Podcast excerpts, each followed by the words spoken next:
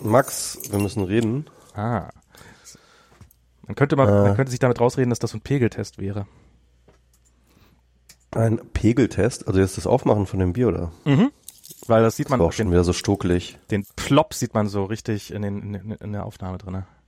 Das war ja gar kein richtiger Plop, das war nur so ein Geraffel. Das war, das war, das, das war eigentlich einem WMR unwürdig. Wir müssen das wiederholen, die Aha. ganze Sendung ist. Ich schneide das nachher wieder in der Post-Production raus und dann ist das hier so, ein, dann mache ich da so einen Erdbeben-Plop draus. Genau, wir müssen, wir müssen so einen Plop einmal aufnehmen und den müssen wir dann dort einspielen jedes Mal. Also anstatt, dass ich dann immer irgendwie. Als ob wir das nicht Dann haben wir machen auch so ein konsistenteres äh, äh, Intro. Ach, Stimmt, das hatten wir letztes Jahr mal schon. schon Genau, das so. kürzeste, das, das wäre ein schönes kurzes Intro. Plopp und los geht's. Ähm, Aber du was? Ja, jetzt fällt mir doch ein Thema ein, über das wir reden können. Ah. Ich habe mich nämlich, ähm, ich habe mich jetzt so gerade, äh, gerade war ja dieses Subscribe wieder, ne? Ja. Konferenz, Podcast-Konferenz. Und Jetzt bin ich heute da so ein bisschen über die Talks gestolpert, auch irgendwie, weil ähm, Tim und Linus da auch so ein bisschen drüber geredet haben im Logbuch Netzpolitik und und dass es halt die ganze Zeit um Monetarisierung ging. Und ich fand das interessant. Ich habe mich da so ein bisschen reingeguckt und so. Und äh, also da ging es wirklich so, die, diese Konferenz, mehrere Talks gingen dann so darum, irgendwie, wie man mit Podcast Geld verdient. Das erinnert mich irgendwie so ein bisschen an die erste Republika, weißt du noch? mit Blogs Geld verdienen. Genau, aber da war das doch auch irgendwie so das unterschwellige Thema die ganze Zeit. Aber, aber ich glaube, das ist jetzt hier more serious, weil damals Blogs, das war ja irgendwie äh, Kinderschiss gegen das, was jetzt mittlerweile so in der Ja, also hier in den USA ist, glaube ich, Podcast ein etabliertes Geschäftsmodell. Also das ist, das ist so dieses, Absolut, ja, ja. das ist das, also so dieser Serial Podcast zum Beispiel, der hat ja, da war ja der, damals so einer der ersten, der so richtig eingeschlagen hat. Ich weiß nicht, ob du den, hast du den gehört, den Serial ja, Podcast? den habe ich damals gehört, ja. ähm, ich habe den auch echt verschlungen, die erste Staffel. Ja, die zweite fand ich nicht mehr so gut. Die zweite habe ich, haben alle gesagt, dass ich die zweite doof finde, darum habe ich die gar nicht mehr angehört, äh, nicht mal mehr reingehört. Und ähm, ja, das ist hier ist das irgendwie Podcasts machen. Das ist, also ich habe gestern habe ich einen Podcast gehört mit, äh, wo unter anderem John Hodgman dabei war oder wie der heißt, der Typ, der den PC in der damals in der I'm a Mac, I'm a PC Werbung gespielt hat und auch sonst Comedian und sowas. Und der hat auch mal seinen Podcast geplagt, mit dem er offensichtlich auch Geld verdient und sowas. Das ist, das ist hier. Ähm, ich frage mich, warum das in Deutschland so gar nicht angekommen ist. Ja, also ich glaube, das geht jetzt halt so ein bisschen los. Ne? Ja. Also erstens glaube ich, also du hast ja sowieso erstmal eine viel kleinere potenzielle Zielgruppe, ne? weil es halt einfach viel weniger deutschsprachige ähm, äh, Leute gibt als englischsprachige. Das Dann hast du ja in stimmt. Deutschland immer so ein, so ein Digital Lag, ja, Ja. irgendwie die deutsche Medien ähm, ähm, Medienadaption ist halt einfach immer ein bisschen langsam. Das muss man einfach dazu sagen, das gehört dazu. Dann ähm, hast du also ich, ich glaube, das sind erstmal die zwei wesentlichen Gründe. Der dann deutsche Vorbehalt halt vor gegen das Geldverdienen auch noch, würde ich noch Genau, und dann hast du halt nochmal, genau, und vor allem in der deutschen Podcast-Szene, die halt, ähm, halt seine richtige Community, also im Gegensatz, glaube ich, zu USA, wo das nie so richtig der Fall war, hast du ja in Deutschland so eine richtige Community, die halt auch, sage ich mal, sehr, ähm, sag ich mal, relativ mächtig ist, so was so ihre Kultur angeht. Und da war das ja auch immer so ein bisschen verpönt, ne? Also ähm, Ja. mit, mit, dem, mit dem Geld verdienen und Also bei, bei Spreeblick Ähm. damals, wir sind regelrecht angegriffen worden von Leuten, weil wir es wag, gewagt haben, mit dem, was wir machen wollen, Geld zu verdienen zu wollen. Das ist, das ist, Ja klar, also das, das ist so ein bisschen besser geworden, würde ich schon sagen. Und Ja. wie gesagt, also auf der Subscribe war dieser Diskurs absolut, ähm, äh, absolut da. Und dann fand ich das interessant, weil, also es wurde natürlich über Werbung gesprochen und da gibt's dann halt, ähm, also es gibt ja mittlerweile ist, glaube ich, fast ähm, normaler, ich glaube, es ist so fast Common Sense mittlerweile in der Szene, dass Geld verdienen etwas ähm, etwas Normales, wenn nicht sogar Notwendiges ist. Ja. Was? Notwendig? Irgendwie, Komm. Ja, ja. Das hat ja doch der Ähm, Kapitalismus wo- erzählt. Es gibt dann, es gibt dann halt so noch so ein bisschen so die, äh, äh, glaube ich, die Fraktionen, die halt zum Beispiel, also so Werbung ist halt sehr kritisch, wird Ja. sehr kritisch gesehen. Ne? Also manche sagen halt, Werbung geht gar nicht, manche sagen halt irgendwie Werbung geht unter bestimmten Umständen, manche sagen und so. Das, das war so ein bisschen der Diskurs dort, das fand ich spannend. Und dann ähm, war, dann haben sie über über Nutzerzahlen, also über Downloadzahlen geredet, weil das natürlich auch relevant ist. Und da habe ich festgestellt, also da könnten wir ja echt mitspielen. Also da, also dort, die Leute, die dort ähm, über Werbung nachdenken oder oder äh, einsetzen oder oder solche Sachen oder oder halt von oder von ihrem Content leben wollen, ja, Ja. die sind äh, die sind nicht wahnsinnig viel erfolgreicher als unser Podcast.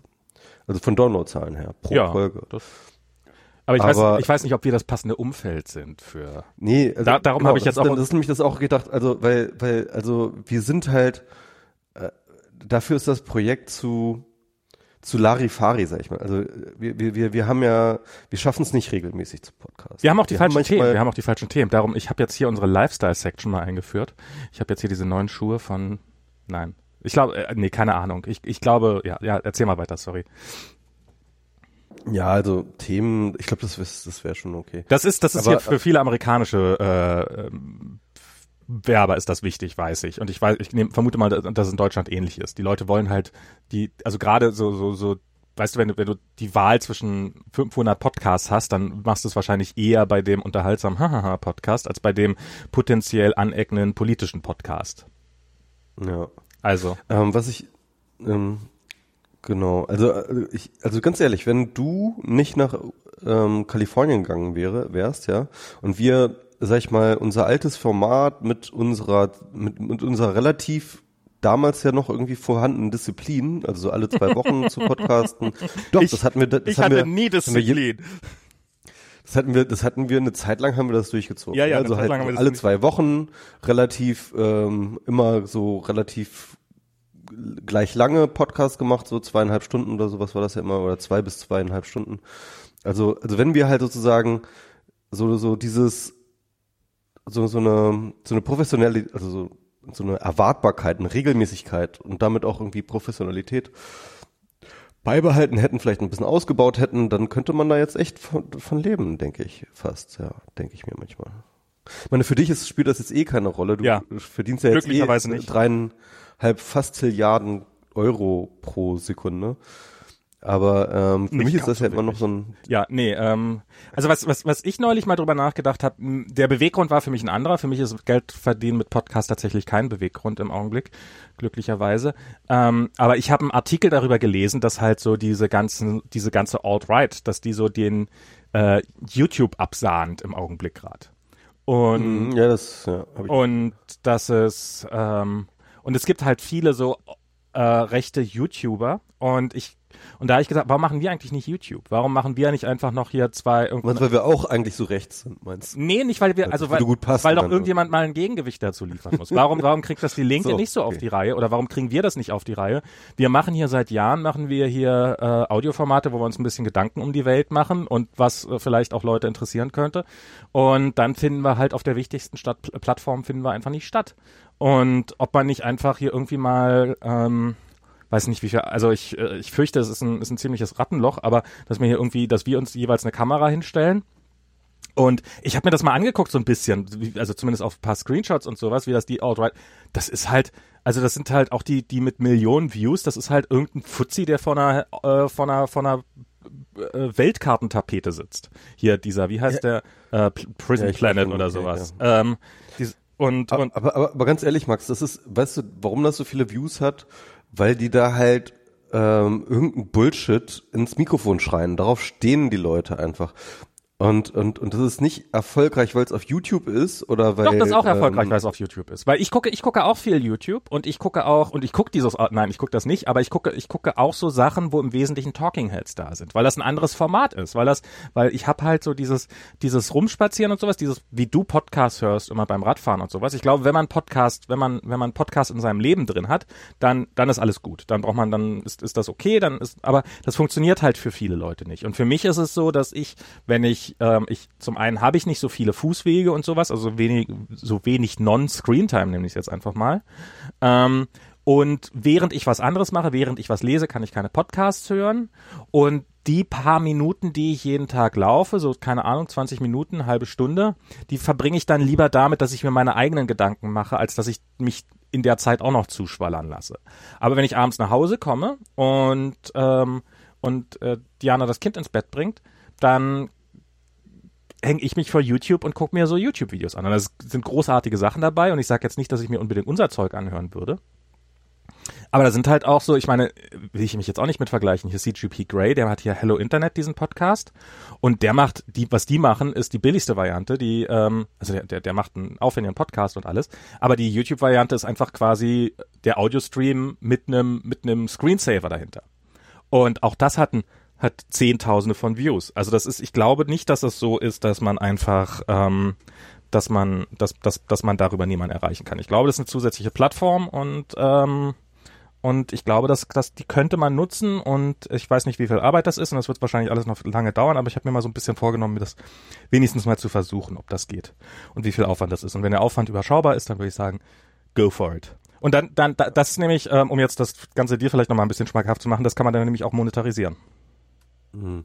Also hier dieser ähm, ähm, äh, Aufwachen-Podcast, ne? Ja. Ich finde ihn ja grauenhaft, aber die machen das ja. Also die, die machen das äh, mit ihren Gesichtern und so auf, auf YouTube auch.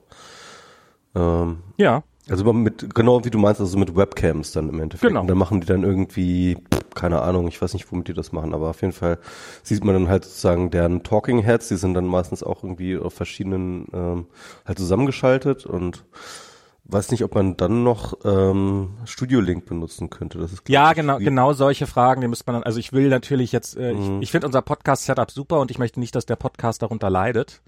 Ähm, Mhm. Und darum, ich möchte dieses Studio-Link-Setup, ich möchte dieses aktuelle Aufnahmesetup, ich möchte weiterhin einen Podcast haben. Ähm, das ist, das ist wichtiger, als dass es noch auf YouTube stattfindet. Aber wenn man das irgendwie hinkriegen würde, dass es zusätzlich noch auf, äh, auf, auf, auf YouTube stattfindet, sign me up, würde ich sagen. Bräuchte ich hier wahrscheinlich noch ein bisschen schnelleres Internet, aber das gibt's jetzt auch. Und ähm, ja, das ist so, das ist das, was ich mir gerade so über, was ich so ein bisschen überlegt habe zu dem Thema. Ich finde, ich finde, man sollte, man, komisch, ist lustig. Äh, und, und unser berühmt, berühmter äh, Facebook-Page-Streit ging ja damals unter anderem genau darum, sozusagen, dass du gesagt hast, man muss, man muss auf den Plattformen präsent sein und ich gesagt, ah, nee! Und jetzt ist es genau umgekehrt. Mhm. Ja, stimmt, ja. Nee, aber ähm, ähm, bin ich auch durchaus ähm, offen für. Ähm, ich weiß gar nicht, wie, ist das mit Facebook? Also ähm, ich glaube ja, bei Facebook sind ja, die, das ist ja nicht so richtig, wie soll ich das sagen? Also ähm, da sind so Videos ja nicht so wirklich so eine persistente Form, sondern die werden einmal rumgereicht und dann verschwinden die wieder sozusagen in diesem Void, das Facebook so ist, ja. Ich Und, weiß es nicht, ehrlich ähm, gesagt. Also ich und- weiß, es und- gibt und eine Facebook, also ich habe eine Facebook-App auf dem Apple TV, die halt ausschließlich für Videocontent da ist. Und ähm, die, die hier auch zumindest in den USA tatsächlich ein bisschen so probiert, exklusiven Content zu haben. Und ähm, da könnte man das auf jeden Fall drüber gucken. Hm. naja. Jemand fragt mich gerade auf Twitter, ob man nicht Talking Heads auch mit Quatschköpfe übersetzen kann. Ähm, Ja, das ist im Endeffekt schon, ja. Im Endeffekt schon. Heads. ja, genau. Gute, gute Und, Übersetzung, würde ich sagen. und sind wir ja auch irgendwie. Ähm, ja, das ist, das war so. Aber, aber ja, hast noch mehr von Ja. der Subscribe, außer, außer, äh, Nö, ich habe da jetzt nicht, ich habe nicht wahnsinnig viel gesehen. Irgendwie so diesen einen Münchner Fußballtalker und dann habe ich mir den von Tim angeschaut und dann habe ich den von Philipp Banse angeschaut. Und in allen dreien ging es irgendwie um Geld, so auch. Also, zumindest, also zumindest auch, ja. Ach so. Also, ähm, was mir da einfällt, äh, ein Punkt, der natürlich, glaube ich, noch gerade in Deutschland ganz wichtig war, war, dass Flatter relativ gut funktioniert hat eine lange Zeit lang. Und als, ja, als Geldeinnahmequelle. ja. Aber doch nur auch für ganz, ganz wenige. Ne? Also Na, so für richtig Holgi und gut? Tim und das Ja. und, und der Rest war dann, glaube ich. Na, in, in, Ich, glaub, ich glaube, ich, ich, ich glaube hier, ich, ich, mir, mir wurde letztens gesagt, dass ich ähm, zu den, ich glaube, ich, dass ich in den Top 10 ähm, All-Time äh, Flatter-Profiteuren gehöre. Ja? okay. Also, Und wie viel hast du verdient? ja, und ähm, es waren schon ein paar tausend über die Jahre, ne? Ja. aber ähm, Es war, Ähm, es war, aber- ja. Äh, es war jetzt nicht nichts so, ja, aber Ja. Ähm, das war jetzt halt, keine Ahnung, äh, vielleicht irgendwie 500 pro Jahr oder sowas irgendwie, äh, oder, oder 1000 pro Jahr oder sowas. Ja. Und, ähm, und damit war ich dann schon in den Top 10, ja, der, der All-Time Flat, Flatter-Einnahmen oder so. Ja, also- und das ist, ja, Ja, also das, also dass das nicht irre viel war, also dass man davon weit, weit, weit entfernt war, davon leben zu können, zumindest mit unseren Hörerzahlen, gar keine Frage. Ich meine, ich, ich habe jetzt auch nicht die Erwartungshaltung, dass äh, ich mit irgendwas von irgendwas leben kann, was ich äh, alle zwei Wochen mal für zwei Stunden mache oder sowas. Das wäre ja auch Irrsinn. Also ähm, also ich, ich, für mich war das immer so ein ähm, nettes Taschengeld, was man auch wieder, wo man einen guten Grund hatte, wieder mal Geld für neues Podcast-Equipment auszugeben und sowas. Ähm, so viel, wahrscheinlich hast du dann doch deutlich mehr gekriegt als ich. Also bei mir war der beste Monat war irgendwie mal so 130 oder sowas. Ansonsten waren es, würde ich so schätzen, in den guten Zeiten 60, 70 Euro im Monat. Genau, also das war halt, ähm, also ich würde sagen, ähm, bei mir ungefähr in den guten Jahren, und das waren vielleicht drei oder vier, ähm, waren es so, so 1000 im Jahr. Okay, könnte man, wäre wär spannend, mal da nochmal richtig Statistiken drüber zu führen. Aber, aber auf jeden Fall, was ich, so, so wenn natürlich die beiden, wenn so ein paar der Top-Podcaster so sagen, dieses Thema ist doch geklärt, braucht man doch nicht mehr drüber reden, Monetarisierung. Und das, und gerade Tim ist ja, neigt ja auch, also Tim mag ja Werbung überhaupt nicht, der probiert das ja alles über Spenden, was ja auch okay ist. Und Flatter ist ja eine Form von Spenden und darum hat es für ihn funktioniert und das hat er halt dann auch, hat er dann dementsprechend auch auf die, auf die äh, Pauke gehauen, wie geil Flatter ist und macht doch mal alle Flatter und Flatter, Flatter, Flatter. Und dann ist dann, damit kann man natürlich so eine, so eine Diskussion auch so ein bisschen abwürgen. Insofern ähm, hat vielleicht, würde ich schon dabei bleiben, dass Flatter die so ein bisschen hinausgezögert hat, diese Diskussion. Ich sage jetzt ja nicht, dass das böse ist oder sowas, aber einfach die, die Tatsache, dass es Flatter gab, hat vielleicht das Thema Monetarisierung ja. nicht ganz so aufkommen lassen in Deutschland. Dann gibt es ja Nikolaus Seemark, der hat ja dieses 4000 Hertz Label gegründet, mit ja. dem er jetzt, glaube ich, ich glaube, die machen schon echt ganz gut Geld jetzt. Ja. Also ich, und ähm, ich glaube, der hat da auch wirklich so ein bisschen in so ein Vakuum reingestochen, als er dann gesagt hat, so, wir machen jetzt hier ähm, privat äh, produzierte ähm, äh, kommerzielle ähm, äh, Podcasts, mhm. äh, die wir mit Werbung finanzieren. Und ich glaube, da ist er wirklich so ein offener Arme gerannt, weil da plötzlich sozusagen, ich, ich glaube, da war einfach ein Bedarf da und ich glaube, der macht jetzt auch ganz gut Geld mit dem 4000 Hertz. Ich glaube, das funktioniert ganz gut.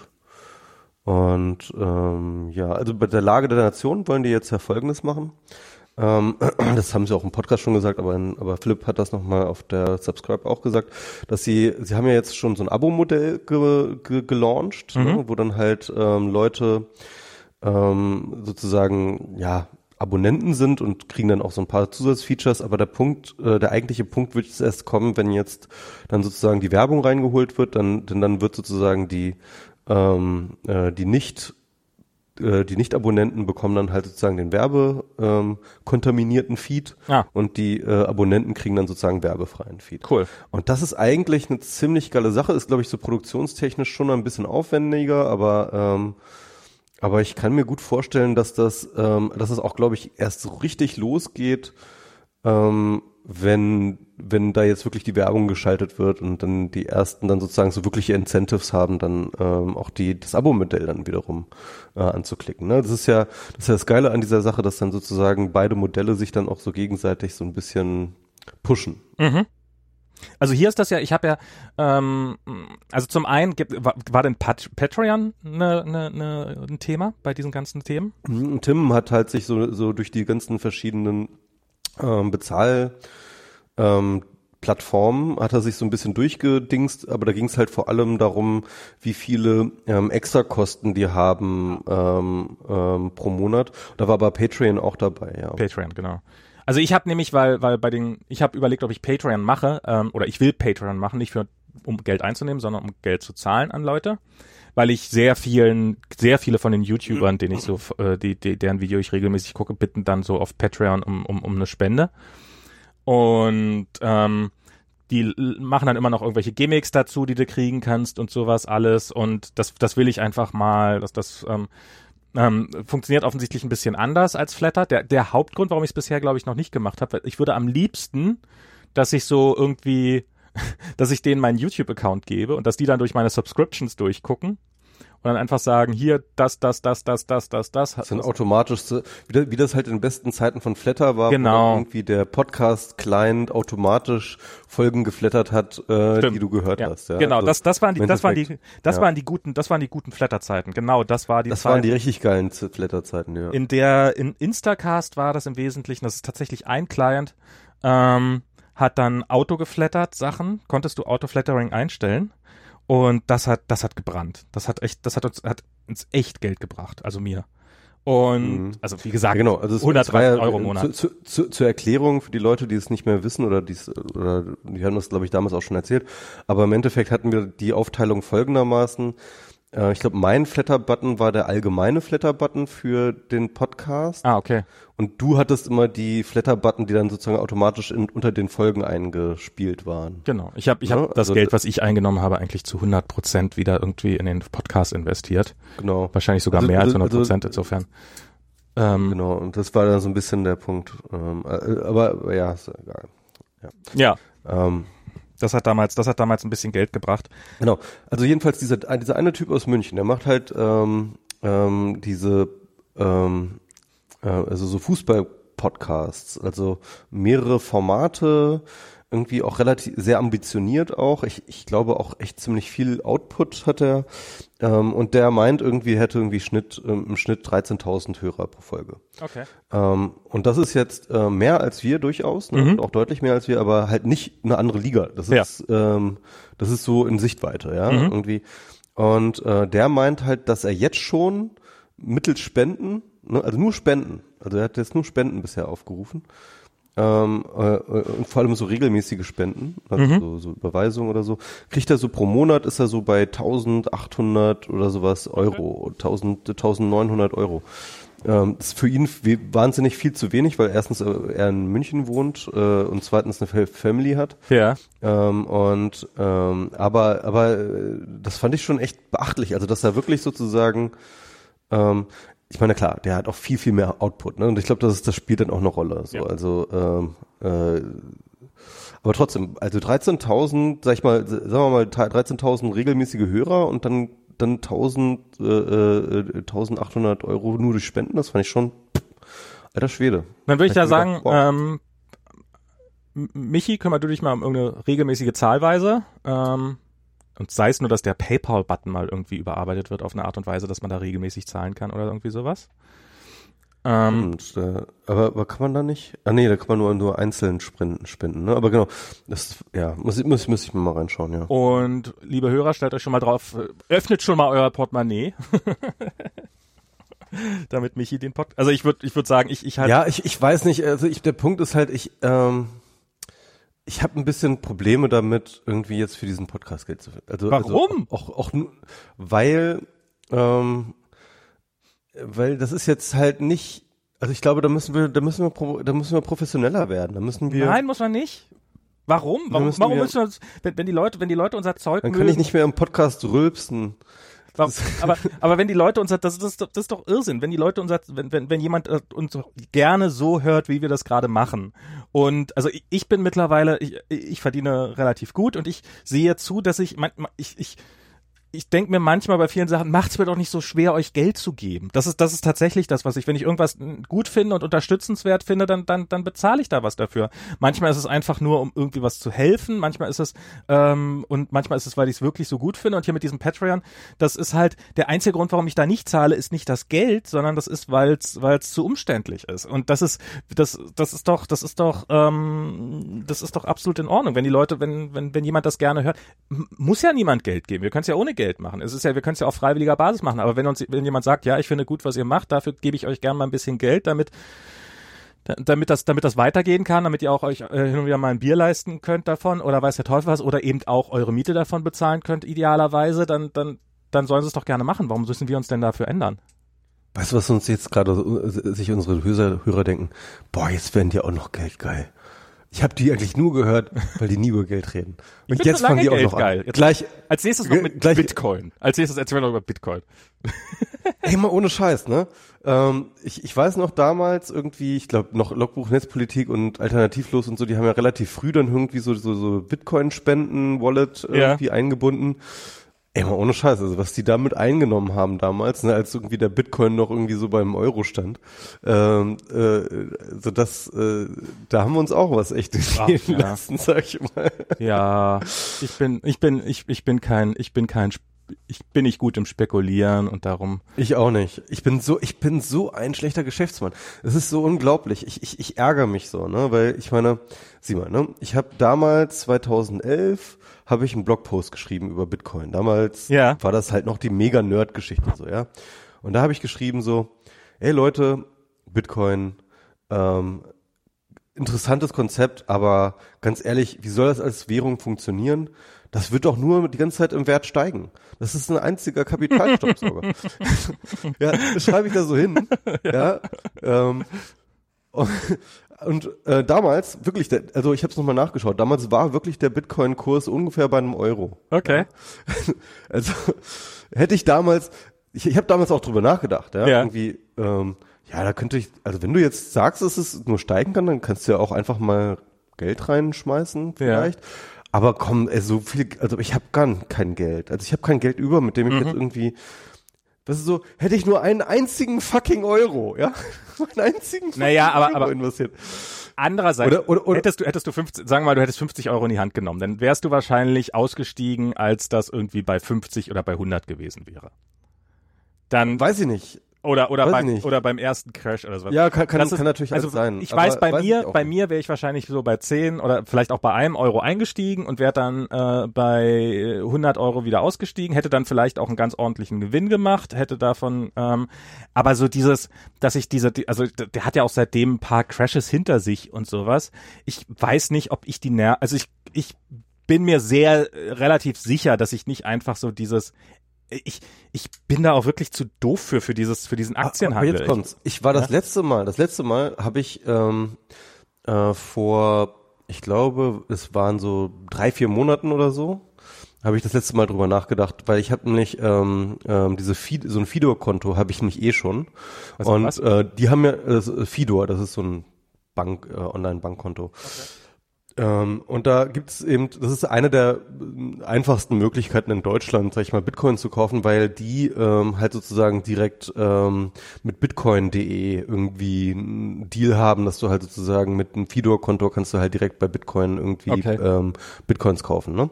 dann hatte ich mir das so ein, mir mal angeschaut, so einfach so interessemäßig, hm, ja, so auch so aus so einem Spekulationsgedanken. Also wirklich vier Wochen her, äh, vier, vier Monate, drei Monate her oder sowas. Und dann gucke ich halt so und dann sehe ich halt, hm, der Bitcoin steht gerade schon wieder bei 1800. Das ist dann doch ein bisschen viel, aber vielleicht wird er ja noch mal abstürzen und hat mir dann halt irgendwie so ein bei bei bitcoin.de irgendwie so, wenn er unter 1000 geht, dann kannst du mal gerne äh, äh, okay. äh, kaufen, ja. so und dann wirklich nächsten Monate, Wochen, so ging er halt hoch bis 7000. Okay. so. ja. Und ich denke nur so, ah, ich, es ist jedes Mal das mhm. gleiche. Ich, es ist, ich bin, ich bin einfach so, so scheiße in sowas. Ne, ich, ich, ich bin auch, ich habe auch, also ich habe nicht die Insider-Information. Also es, man, man hört ja immer wieder so dieses. Die brauchst äh, du auch nicht, die musst du einfach nur wetten. Naja, aber wenn du wettest, dann musst du auch bereit sein, alles zu verlieren. Also das ist, ich werde jetzt hier nicht irgendwie, genau, ja. ich werde jetzt nicht alles mein Erspartes irgendwie darauf setzen, dass Bitcoin noch mehr abgeht, weil es könnte passieren, dass Bitcoin abgeht. Aber es kann halt genauso gut passieren, dass Bitcoin äh, fast wertlos wird oder wertlos wird und dass ich, ähm, dass, dass man am Ende gar nichts mehr hat. Und ähm, jetzt sagen einige Leute ja nur ein Prozent, aber wenn dann ein Prozent, äh, also das ist, ist ja dann auch immer gleich Geld. Und ich bin mir, also ich bin zum Beispiel auch für Aktien, ich bin zu, für Aktien zu blöd. Ich glaube, wenn ich also ich meine, ich habe jetzt theoretisch Aktien, ähm, aber das muss ich jetzt mal diversifizieren alles und in irgendein und und ich weiß halt, ich werde verlieren, weil halt die weil halt an der, an der Börse sind halt Leute, die die ganze Zeit nur diese kleinen Kursschwankungen ausnutzen, um damit ihr Geld zu verdienen. Und ich halt, äh, wenn ich da nur, wenn ich nur alle paar Wochen mal in den Aktienkurs reingucke und was ist sind eigentlich meine Aktien wert, dann dann verpasse ich natürlich diese ganzen Sachen. Und ähm, das ist das, ja, das kriege ich einfach nicht. Äh, also das, da geht's mir genauso. Also ich bin, ähm, ich weiß nicht wann, aber es war, glaube ich, in den 90ern, dass ich das erste Mal drüber nachgedacht habe, Apple-Aktien zu kaufen. Ja. ja. Ähm, äh, da muss ich ja sagen, es gibt ja, gibt ja immer mal wieder gibt's ja so Rechnungen. Wenn du damals nicht das MacBook gekauft hättest, sondern Aktien gekauft, dann wären das jetzt so und so viel. Ähm, mhm. ich, also für mich persönlich ist, hätte ich damals nicht das MacBook gekauft, dann äh, wärst du kein Programmierer. Dann wäre ich kein Programmierer, dann äh, würde ich jetzt ganz doof dastehen.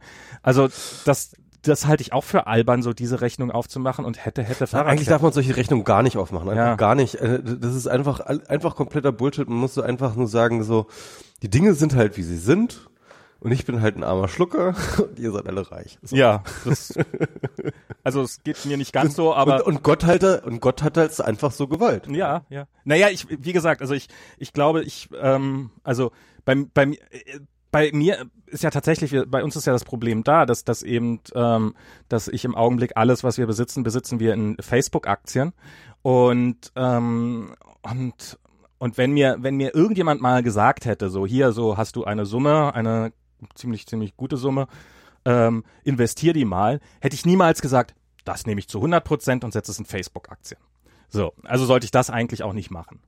Und insbesondere, weil Facebook-Aktien für mich schlechter sind als für, für jemand, der nicht bei Facebook arbeitet weil ich halt, ähm, weil ich, weil es diese wegen wegen Insiderhandel gibt es diese Trading Windows, wann man wann man handeln mhm. darf mit mit seinen eigenen Aktien und diese Windows sind bei uns extrem klein. Die sind irgendwie zwei Wochen alle halbe Jahre oder irgendwie sowas. Und wenn wenn ich irgendwie in der in der Zeit, wenn ich mal Geld, also muss ja gar nicht sein, dass Facebook abstürzt oder sowas, sondern es kann ja einfach sein, dass ich ich brauche halt jetzt mal Geld davon und müsste ein paar Aktien verkaufen, dann kann ich das halt einfach nicht machen. Dann muss ich halt noch ein, äh, muss ich halt warten, bis das nächste Trading Window ran ist. Und insofern wäre es eigentlich schon sinnvoll, auch einen Teil seines Geldes irgendwo anders anzulegen. Aber ich habe halt keinen blassen Schimmer wo. Und ähm, dann sagen irgendwelche Leute, dass man irgendwelche Indexfonds kaufen soll, dass die billig. Ich, ich habe keine Ahnung. Ich habe von also allem keine mittlerweile Ahnung. Mittlerweile sagen das, raten da ja schon wieder irgendwie Leute ab, weil ähm, jetzt irgendwie alle äh, auf Indexfonds gesetzt haben, so irgendwie ähm, okay. der Hausmeister und, und Siehst dann, du, das ist das Schäferhund.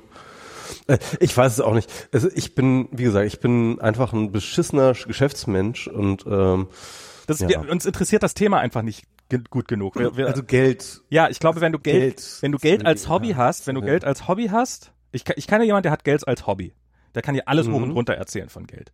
Und wenn ich Geld als, wenn, wenn, wenn, wenn mein Konto in einem ähnlichen Zustand wäre wie meine technische Anlage hier im Haus, ähm, dann, dann, dann, dann, dann würde ich besser dastehen. Also ich stehe alles andere als schlechter, aber dann, dann, dann, dann wüsste ich, wie viel Geld ich habe. Und ähm, was ja auch, was ja auch äh, reiche weiße Leute Luxus ist, nicht wissen zu müssen, wie viel Geld man hat.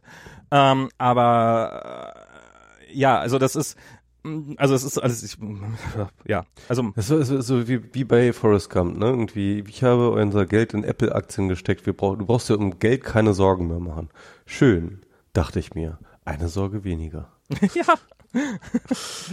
äh, und ähm, das, äh, das, das, das hätte ich auch gerne. So, ja? so einfach dieses eine Sorge weniger. Ja, aber da muss man halt dran arbeiten, ne? Das ist also das das, stimmt, ja. das muss ich sagen, das ist einer der wesentlichen Punkte für mich. So so äh, die Leute, so wenn man immer abwägt zwischen Festanstellung und und äh, Selbstständigkeit, hört man ja viele Meinungen, meistens von irgendwelchen Selbstständigen, die halt sagen, wie wie toll das ist, so frei zu sein und sowas. Und das ist definitiv ein wichtiger Punkt, ohne Frage. Das ist ist ein ist, ist eine tolle Sache, diese Freiheit.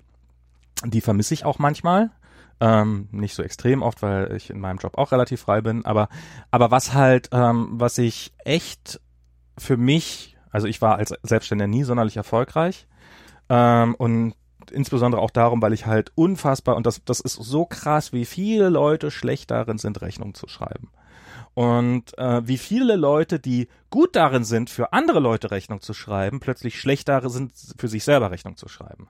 Also ich habe mal, Stimmt, ja. ich habe mal jemanden gehabt, der hat für mich die Buchhaltung gemacht. Die Buchhaltung. Und hat die Rechnung für mich geschrieben und verschickt und dafür gesorgt, dass die eingetrieben worden sind. Und hat, hat dir aber keine Rechnung geschrieben. Hat mir aber nie geschafft, eine Rechnung zu schreiben. es ist so typisch. Aber, aber das, das, das kommt ja bei äh, Sascha, Sascha und Katrins ähm, äh, Prokrastinationsbuch auch ganz ja. gut vor. Dass halt, ähm, ähm, wenn man halt schlecht darin ist, äh, sozusagen ähm, Buchhaltung zu führen oder seine oder überhaupt seine Post aufzumachen, dann heißt es nicht, dass man allgemein darin schlecht ist, sondern man ist nur schlecht darin, seine eigene Post aufzumachen. Und das ist eine, eine mögliche Lösungsweg dafür ist halt zum Beispiel solche äh, Postaufmachungs äh, mach äh, Partnerschaften ja. sozusagen, mit jemandem einzugehen, der, der selber das gleiche Problem hat, so dass man sozusagen immer die Post des anderen aufmacht. Und, ähm, okay. das ist so ein, so ein, so ein, ähm, äh, so, so, ein, so eine Befreiungsding aus dem Dilemma, das er vorgeschlagen ist. Also für mich, für mich war die Lösung, äh, eine Ehe einzugehen oder beziehungsweise in einer festen, festen Beziehung zu sein. Deswegen. Deswegen, nur Jetzt. deswegen. Aber das, das hat Jetzt halt. wird mir eines klar. Also dieses Posten nicht aufmachen können, das hatte ich vorher, das war, das, das hat ex, das hat krampfhafte Züge angenommen. Ähm, ich fände auch gut, wenn es einfach einen Service gäbe, wo man ähm, wo der man, die Post aufmacht. Der mir die Post aufmacht. Das hat ja die Post hat das ja zwischendurch mal angeboten als Service.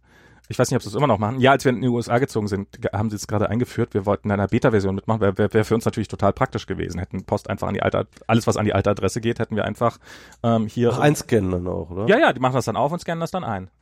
Und ähm, Und, und das, das, und dann hätte man es wenigstens in irgendeiner Inbox gehabt, wo man sich irgendwann nachts um drei nochmal hart konzentriert davor setzen kann und einfach draufklicken auf den, auf die, auf das Item. Und man muss nicht die ganze Zeit im kalten Flur stehen muss und äh, hoffen, dass man irgendwann sich Aber Das ist auch so schlimm.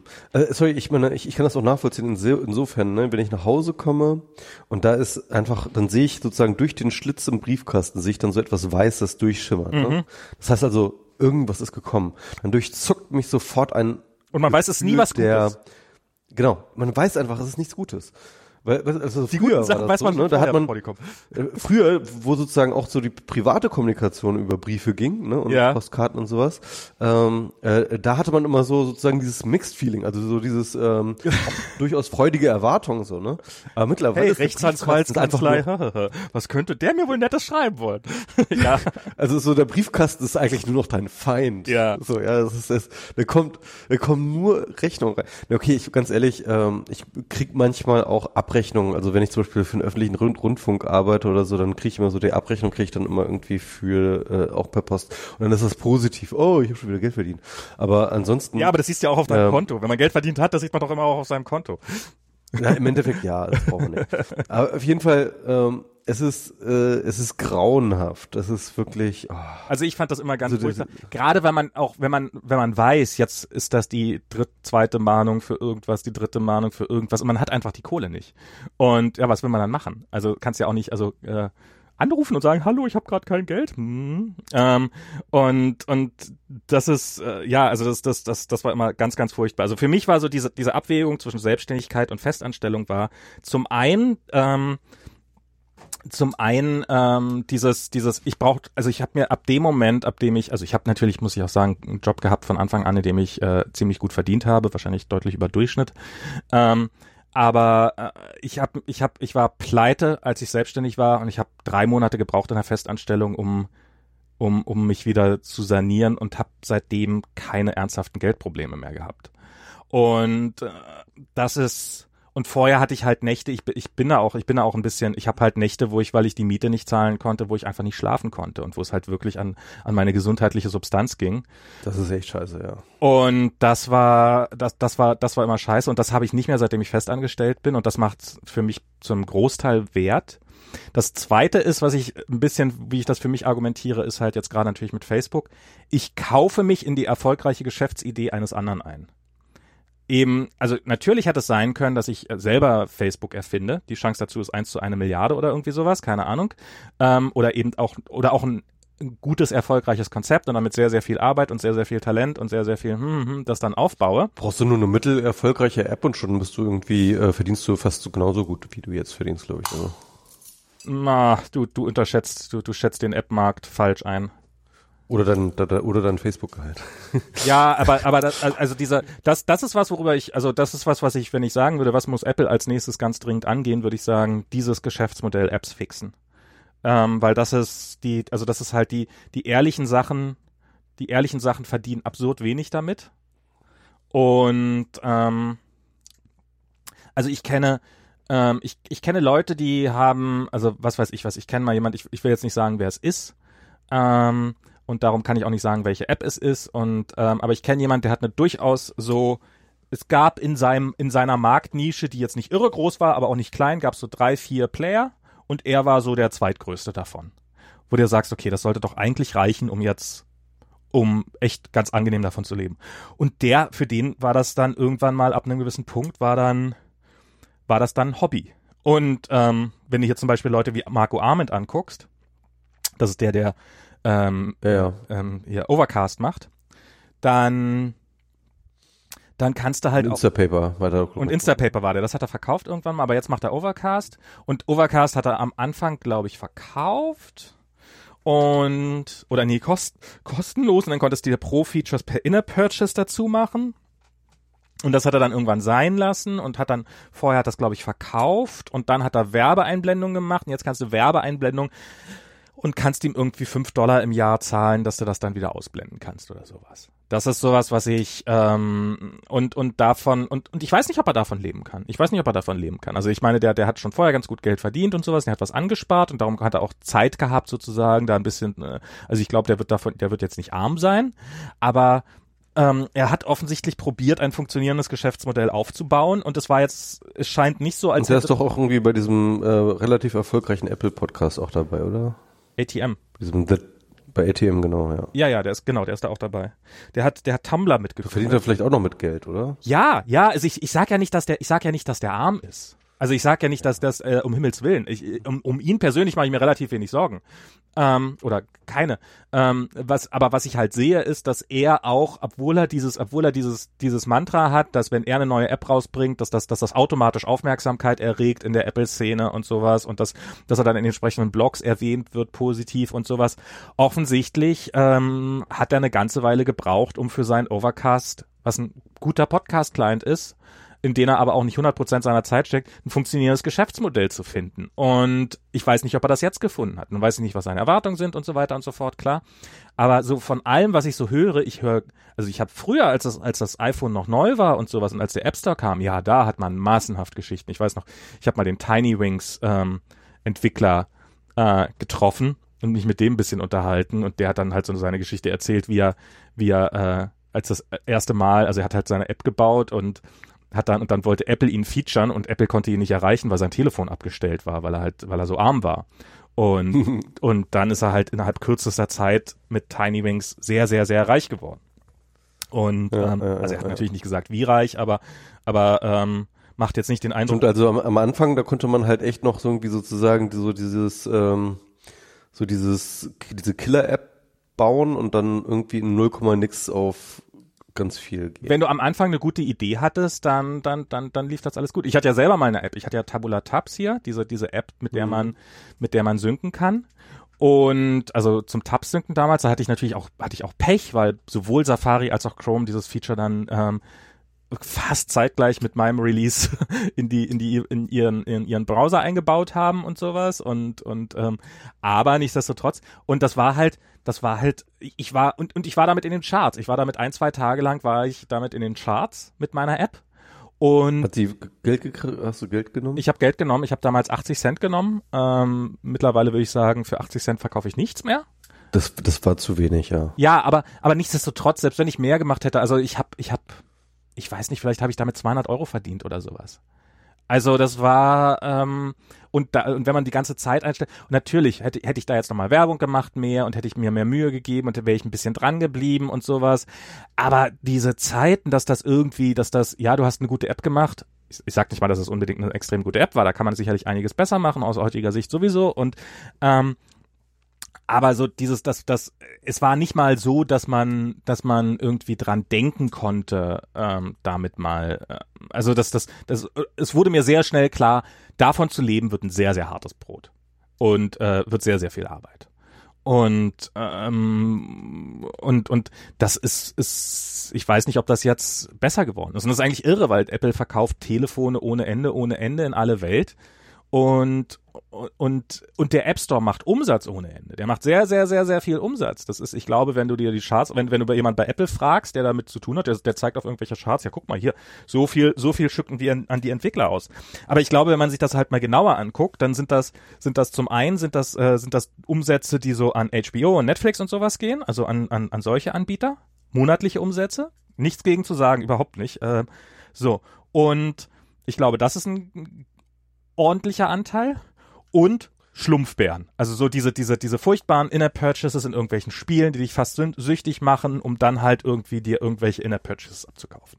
Ja, klar. Und Also, ähm, Aber also für ich den muss, Kleinen? ich, es ist, es ist, glaube ich, auch echt so, ähm,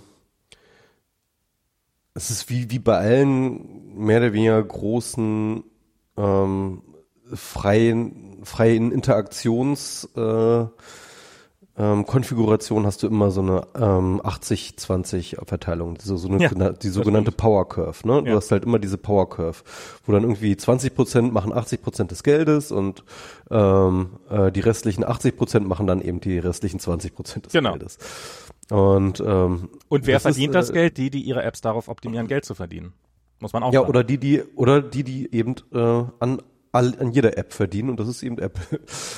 Ja, okay, ja klar. ähm, ähm, und äh, die einfach ihren fixen Prozentsatz haben. Aber ja, also du hast recht. Also ich, ich finde ja auch, Apple sollte dann eine Progression einbauen, ne? Also wie so ein Steuersystem, um da so ein bisschen Umverteilung hinzukriegen, ja. Ähm, äh, warum nicht, ne? Mhm. Ich meine, wir haben, wir, wir sind so als Gesellschaft sind wir irgendwann zu diesem progressiven Ste Steuermodell gekommen. Warum sollten nicht auch irgendwann äh, solche Plattformen wie Apple irgendwie da mal naja. hinkommen, weil im Endeffekt äh, macht das auch sozusagen auf lange Frist Wirtschafts, äh, äh, macht, macht das fürs Ökosystem viel mehr Sinn, wenn du sozusagen so einen guten Mittelbau, äh, sozusagen einen, einen einigermaßen satten Mittelstand hast, ja. Ja. Naja, die, die Realität ist natürlich genau umgekehrt. Die Realität ist natürlich die, dass, also hier, Apple hat ja irgendwann mal angekündigt, dass Amazon Prime demnächst jetzt auf ein Apple TV kommt. Das war irgendwann zur WWDC, glaube ich. Und es sollte so im September kommen, oder? Also im, im Herbst so. Herbst äh, können wir langsam als äh, vorbei definieren und das ist immer noch nicht da. Kann natürlich sein, dass es, äh, ich hoffe, dass die noch kommt natürlich. Ähm, aber der Grund, warum die noch nicht da ist, die App, ist doch garantiert nicht, weil Amazon einfach mit der App nicht fertig wird, sondern das ist der, weil Apple und Amazon hart verhandeln, wie viel Prozent kriegt Apple ab von dem ganzen Umsatz. Und jede. Das sind immer 30 Prozent, oder? Nein, ach Quatsch. Ja, natürlich, für dich, für dich als kleinen Händler sind das. Aber wenn da Amazon kommt und sagt, hallo, wäre doch schade, wäre wär doch schön, wenn, wenn, äh, wenn ihr unsere einschlagende äh, und Amazon ist ja nicht nur, ist ja nicht nur, dass dann die App drauf wäre, sondern es ist ja auch, dass, dass der Apple TV dann im Amazon, Amazon verkauft ja keine Media Player, die nicht äh, Amazon Prime installiert haben. Das heißt, du mhm. kannst im Augenblick. Wobei, du musst ja, du musst ja sehen, dass Apple aber auch ganz doll davon profitiert, wenn da die Amazon-App äh, ähm, äh, verfügbar ist. Eben, eben. Das ist ja das, das ist ja das Argument, was Amazon macht. Insofern sagt dann halt Amazon, so, ja, klar, ja. gibt mhm. uns halt mehr ab. Und ähm, mhm. 30, dass ihr 30 Prozent behalt, könnt ihr knicken. Äh, ja, vielleicht ja. 0,3 Prozent. Ich habe keine Ahnung, wie viel sie am Ende kriegen. Und jede Wette, das ist bei HBO. HBO war ja damals am Anfang exklusiv auf dem Apple TV verfügbar. Ähm, hier HBO Now. Mhm. Und ähm, und ähm, jede Wette, die zahlen, die, die, die zahlen keine 30% Provision an Apple. Und ich wette, die ganzen Großen machen das nicht. Gerade auf dem Apple TV. Das ist die, die wissen, was ihr Content wert ist und dann verhandeln die halt darum. Und du als, und du als kleiner armer kleiner armer App-Entwickler hast halt, ist halt scheißegal, ob du im Store bist oder nicht und dann, dann kriegst du es halt nicht. Aber ja, das könnte, das könnte, so, sowas sollte Apple machen. Man, ich glaube auch, dass man neue Zahlsysteme einführen sollte. Also ein bisschen was in die Richtung. Der App Store sieht jetzt mit iOS 11 nicht mehr aus wie komplette Scheiße. Das finde ich ja schon mal echt eine Menge wert. Also ich finde, ich glaube schon, dass die Leute, dass es, also gerade Apple ist ja gut darin, den Leuten das Geld aus der Tasche zu nehmen. Wenn, wer soll das hinkriegen, wenn nicht die? Und ähm, und und der alte App Store, der sah einfach, der sah einfach scheiße aus. Und und der war runter und der hat Bugs gehabt und sowas. Und jetzt haben sie halt, jetzt haben sie halt dieses neue, dieses neue Today Screen gemacht. Das macht schon ein bisschen ich was. Ich habe gar nicht gesehen, ehrlich gesagt. Das ist, ist, ist tatsächlich, also du, du das hast mir nicht aufgefallen oder so. Ich habe keine Ahnung. Wenn du in den App Store kommst, dann hast du halt, die machen so Tagesfeatures und sowas. Und also bei iOS meinst du jetzt, ne? Ja, ja. So dann, dann sind da, dann sind da lange, lange, äh, lange Geschichten dazu, dann erzählen sie ein bisschen was und zeigen Videos und sowas und sieht alles ein bisschen, sieht alles nicht ein bisschen netter, sondern deutlich netter aus als vorher. Aber muss ich halt anders aus, ja. Muss ich halt auch sagen, möglicherweise too little too late. Also und und die müssen sich halt auch irgendwas überlegen und und dann halt dieses, was ich halt beim beim App Store nach wie vor ganz, ganz, ganz problematisch finde und was auch Apple irgendwann mal töten wird einfach, nicht töten, aber das Leben schwer machen wird. Ich glaube, die haben nämlich mit dem iPad zum Beispiel, einer der Gründe, warum die so große Probleme haben, ist, das iPad halt iPad Pro, das ist das groß und das ist halt für Professionals und für Pro brauchst du Professional Software. Und aber wenn du halt, wenn halt das Preissegment irgendwie so bei 2,50 Dollar liegt höchstens, dann kannst du halt keine Pro-Apps dafür entwickeln sondern die müssen halt deutlich teurer sein. Aber jetzt kann ich bei einer Pro-App, kann ich nicht sagen, wenn ich da irgendwie was für 50 Dollar kaufe, dann muss das ja auch für mich funktionieren oder beziehungsweise, weil ich es ja gewohnt bin, nur so ein, ein Euro, äh, einen Dollar zu bezahlen. Jetzt kann ich aber so eine Apps offiziell nicht zurückgeben. Geht, geht doch wieder im Hintergrund, aber Apple probiert sich halt das immer geheim zu halten. Warum hat man, so jetzt gibt's unter, bei, bei Google ist das halt so, insofern geil funktionieren tut's da auch nicht, dass man halt irgendwie innerhalb von einer gewissen Zeit kann man im Play Store eine App auch zurückgeben und dann, dann wird, also wenn man die schnell wieder löscht, dann wird einem auch das Geld zurückerstattet oder es wird gar nicht erst abgebucht. Führt dann aber dazu, am Anfang war das zwei Tage, dass dann irgendwelche Leute Spiele runterladen, die innerhalb von zwei Tagen durchspielen und dann wieder löschen und dann ähm, und dann ähm, ja und dann hat halt der der Spieleentwickler nichts davon gesehen von dem Geld, äh, also hat kein Geld daran verdient. Also es ist, ist ist immer schwer, das hinzukriegen, aber ich glaube, dass Apple das ist eine ihrer wichtigsten Aufgaben. Wie kriegen wir die Leute dazu, ähm, regelmäßiger zu bezahlen oder mehr zu bezahlen für diese Sachen, für, für gute Software? Weil ansonsten ist dieser App-Markt tot. Und das ist auch einer der Gründe, glaube ich, warum, warum, und, und es gibt auch einfach nicht mehr viel exciting Software. Früher war das zumindest für mich, als es noch neuer war, gab es halt immer wieder irgendwelche neuen, geilen Sachen im App Store. Und dann hat man dafür halt ein bisschen Geld hingenommen. Ich weiß noch, dass ich irgendwie so diese App Store-Karten hier, diese, diese ähm, Payment-Karten, wenn es die irgendwo mal mit Rabatt gab, die gab es hin und wieder mal mit Rabatt irgendwo bei irgendwelchen Einzelhändlern, da habe ich da immer gleich für 200 Euro so eine Rabattkarten gekauft. Weil ich wusste, das kriege ich leer in Apps. Und das hat dann halt ein, das hat dann halt ein Jahr gedauert oder ein halbes Jahr oder irgendwie sowas, keine Ahnung, ein längere Zeitraum. Aber jetzt ist es bei mir halt genauso wie bei allen. Da laufen halt so ein paar Subscriptions drüber. Und ähm, aber und ich kaufe auch regelmäßig mal, also ich habe jetzt neulich Tumbleweed Park hier gekauft, so ein, so ein, so ein, so ein Adventure-Spiel und sowas. Und ich habe Monument Valley gekauft und ich kaufe viele Apps ungesehen, wenn sie kommen. Ähm, also Transmit kam neulich eine neue Version und dann mache ich mir halt nicht die Mühe zu gucken, brauche ich die wirklich, sondern ist halt eine App, die ich jeden, die ich regelmäßig nutze. Kann ich auch mal 20 Dollar den mal einfach wieder hinwerfen. Und ähm, ja, und, und aber die Zeiten, dass man irgendwie so, dass man im App Store regelmäßig geile Kauf-Apps fand. Ähm, ja, ich meine, das ist halt auch der Punkt, also dieses, ähm, ähm, das, das, das Smartphone als, sag ich mal, äh, Plattform, die ganz neue Möglichkeiten geschaffen hat an Nutz, äh, äh, nützlichen Apps, ne? also ja. die halt mit Mobilität, mit zum Beispiel Location-Based Services, mit ähm, solchen Sachen irgendwie zu tun haben. Mhm. Ähm, das war halt eine Zeit lang, äh, es hat halt sehr lange gebraucht, das halt alles auszuloten, welche möglich die Möglichkeiten auszuloten. Und die sind jetzt, die sind jetzt einfach ausgelotet. Und das äh, Smartphone hat sich jetzt konzeptionell die letzten fünf, sechs Jahre nicht mehr weiterentwickelt. Und, ähm, und, und, und, und damit auch sozusagen den Rahmen festgelegt. Also ist, ist dieser Rahmen auch festgelegt, in dem diese Apps irgendwie sinnvolle Sachen hm. machen.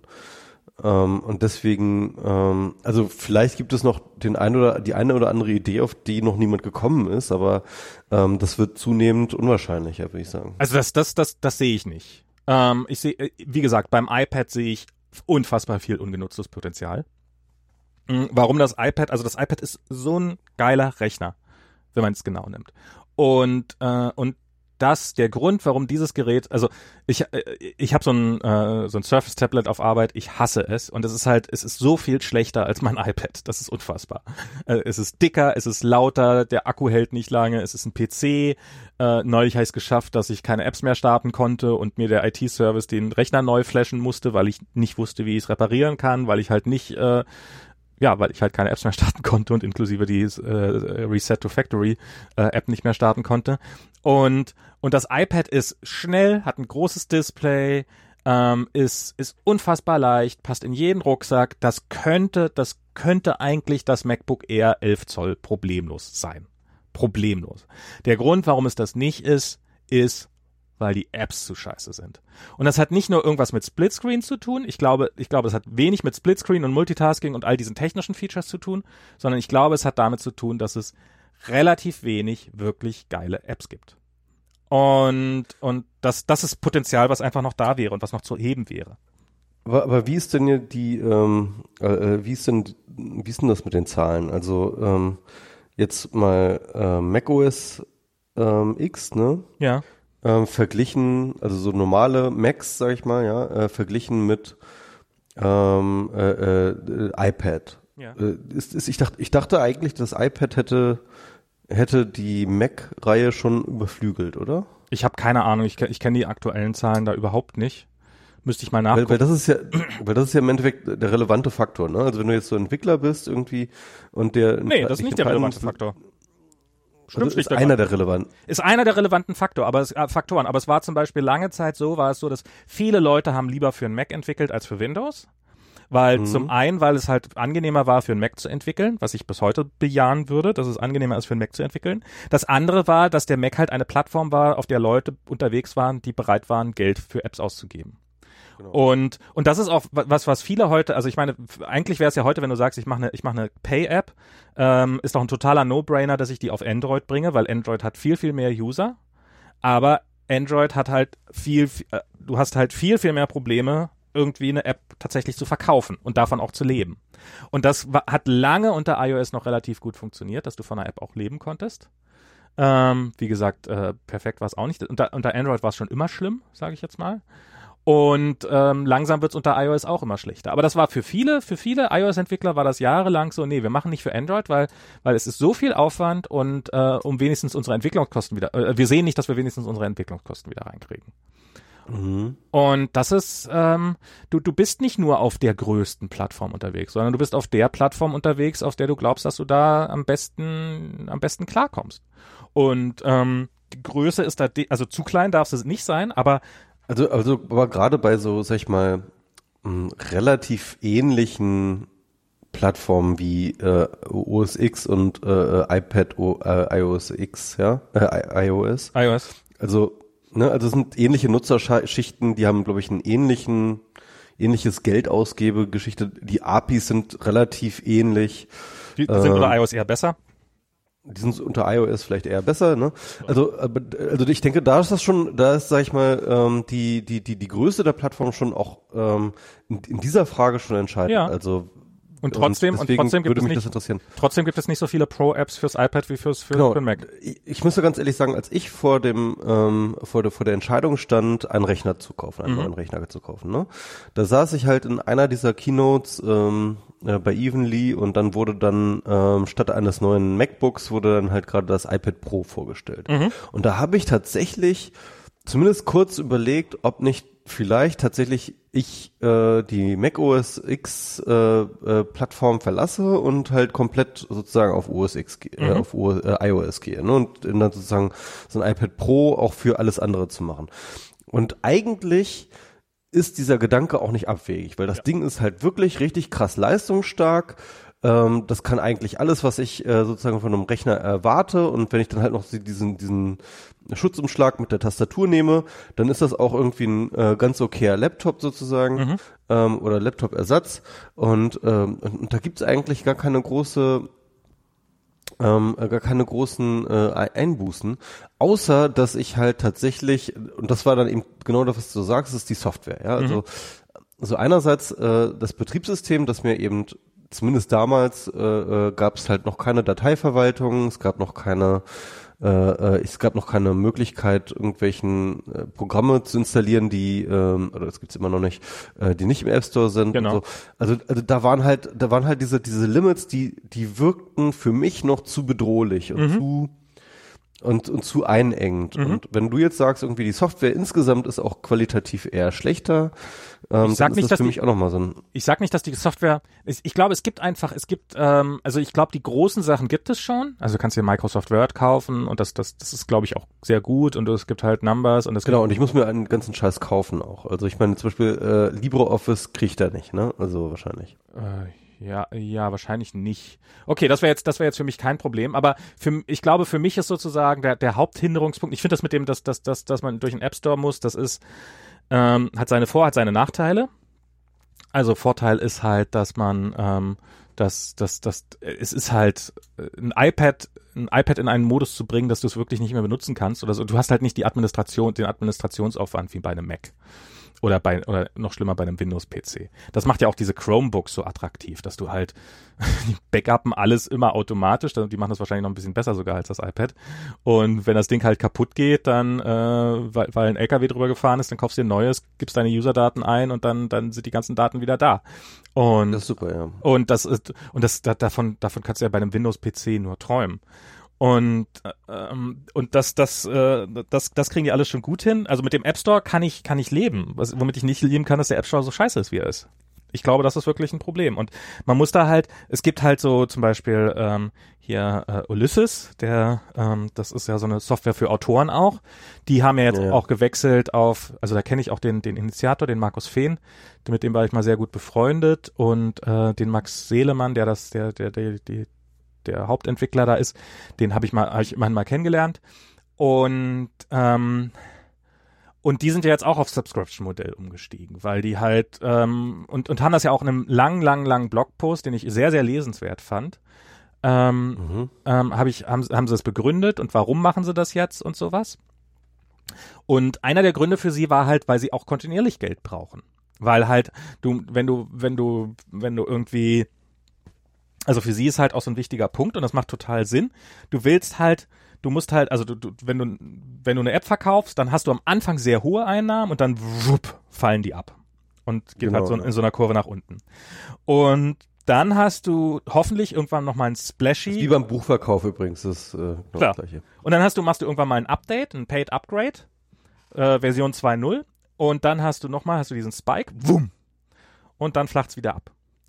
Und, und, und dieser Spike muss halt zum einen, zum einen, wenn du vorher irgendwie Software entwickelst und du sagst, okay, wir haben 95% der Features haben wir jetzt für die Version 2.0 fertig, aber 5% der Features fehlen noch, dann kannst du es halt nicht rausgeben. Du kannst nicht sagen, okay, dann shippe ich schon mal diese 95%, weil dann versaust du dir deinen Splash. Und, ähm, und der muss halt sitzen, der muss halt auch vom Marketing her sitzen und so weiter und so fort. Das ist halt Vorbereitung. Und dadurch hast du so, ein, so eine, so eine, so eine Unsustainability-Kurve quasi. Du hast, am Anfang nimmst du sehr viel Geld ein und dann musst du, musst du dich durch dein Geld durchfressen, Geld durchfressen, Geld durchfressen und dann musst du hoffentlich den nächsten Hit haben, bevor dein Geld alle ist und du, und du deine Miete nicht mehr bezahlen kannst. Und und, und dann, und, und wenn der dann sitzt, dann ist wieder erstmal, huh, für anderthalb Jahre alles gut. Aber wenn das halt nicht hinhaut, und die wollen halt in erster Linie mehr Kontinuität da reinkriegen. Dass die nämlich auch sagen können, okay, wir wollen Feature shippen, wenn es fertig ist und nicht, weil gerade uns irgendein Release-Cycle das diktiert. Ähm, dass wir das halt noch äh, entweder entweder früher shippen müssen, obwohl es eigentlich noch nicht fertig ist, weil uns sonst das Geld ausgeht, oder auf der anderen Seite halt, äh, weil wir ähm, ähm, ähm, weil, weil, es noch einfach liegen bleiben muss, weil die anderen Features für den 2.0 Release noch nicht fertig sind. Und äh, somit können sie zum Beispiel dann sowas machen wie alle zwei Wochen oder einmal im Monat oder sowas ein Release raushauen, der dann halt nicht, nicht unfassbar viele Features hat, aber halt alles, was gerade fertig geworden ist. Also wenn du die App nutzt, ich glaube, für die, für die bestehenden Nutzer ist das immer, ist das immer eine wichtige Sache. Das war das eine Problem. Das zweite Problem ist, dass du halt immer so und so viele Leute hast, die halt sagen, ich bin auch mit der alten Version noch sehr, sehr glücklich. Das heißt, die Splashes werden tendenziell auch ein bisschen kleiner. Also wenn du dich weiterhin nur um deine Zielgruppe, um deine, um deine, um, um die Leute kümmerst, nehmen wir mal an, du hast jetzt eine bestimmte äh, Gruppe von Leuten, die, die, für die diese App gemacht ist und für die funktioniert das sehr gut und die haben jetzt alle die Version 2, äh, 2.0 und du kommst jetzt mit einer Version 3.0 und dann sagen die, na wieso, Version 2.0 ist doch gut genug für dich. Also dein Markt wird im Laufe der Zeit Das ist so kleiner. bei, bei, bei IA-Writer, ne? Also ich habe halt tatsächlich meinen meinen alten IA-Writer gekauft, als der neue schon draußen war, weil tatsächlich der neue, der war einfach nicht attraktiv für mich. Genau. Sorry, aber, aber, aber, aber da muss ich ganz ehrlich sagen, das ist deren eigene Schuld. Also Na, wenn heißt, die eigene ein, Schuld? wenn die, wenn, wenn, wenn die ein Update-Produkt machen, das schlechter ist als das vorherige. Ja, okay. Also bei AI Writer war das tatsächlich, da war das, äh, die, die haben sich tatsächlich irgendwann mal ziemlich in die Nesseln gesetzt. Aber Und, und es ist ganz oft so. Ich, es ist ganz oft so. Es gibt teilweise Apps, die ich installiere, die sind perfekt und ich Ja. liebe diese Apps, ja. Und dann machen die ein Nachkommen-Dings und dann und dann werden die schlechter. Und ich frage mich, wie die das hinkriegen, ja. Naja, wie kann man denn bitte eine, eine- Software, die eine- gut ist, schlechter hinkriegen? einer, einer der Gründe, warum das eventuell schlechter werden können, ist halt, weil sie glauben, weil, weil sie, weil sie neue, weil sie neue Käuferschichten finden müssen. Das probiere ich ja gerade zu erklären, das Problem. Du hast halt Leute, die, die, die finden, die App ist ungefähr so gut. Das heißt, du wirst gezwungen, als App-Entwickler zu sagen, ha, wir können ja jetzt, also im Fall von Ulysses, rein spekulativ, wir wenden uns nicht nur an Autoren, sondern wir wenden uns auch an Drehbuchautoren, weil das ist eine neue Käuferschicht, die wir bisher noch nicht erschlossen haben. Und dann hast du vielleicht die Version 3.0, die sich dann auch an Drehbuchautoren äh, äh, wendet. Und dann haben von deinen alten Leuten haben nicht ganz so viele die gekauft, aber dafür von den von von denen haben dann sehr sehr viele Leute das gekauft.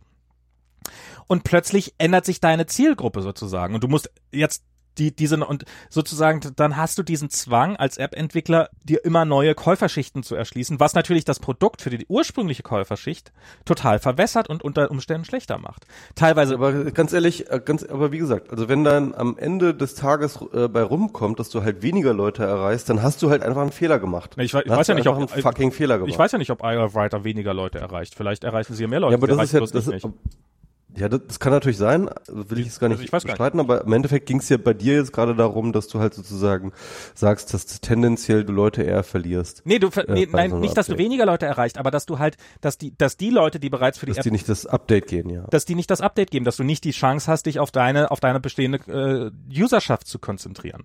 Und das ist halt einfach, das ist, und, und dass man da so ein bisschen, dass man so ein bisschen Sustainability will, das ist, ist was, was ich verstehe. Und eben darüber hinaus gibt es halt sowas, ich nutze im Augenblick eine App namens Bear, um, um Notizen zu verwalten. Die kostet mich fünf Dollar im Monat, was echt eine Unverschämtheit eigentlich ist für so eine, für so eine blöde Notizenverwaltung. Ähm, aber die macht das ganz okay. Insofern denke ich jetzt erstmal nicht drüber nach, wie viel das im Jahr sind. Ähm, ja, ganz ehrlich, so, also ihr Silicon Valley Heinis, ja, ihr macht auch die ganze, das ganze Ökosystem kaputt, indem ihr einfach zu viel Geld habt, dass ihr da reinschmeißt in diese Kack-Apps. Hast du das Gefühl, dass diese Apps, dass Apps zu teuer sind? Nein.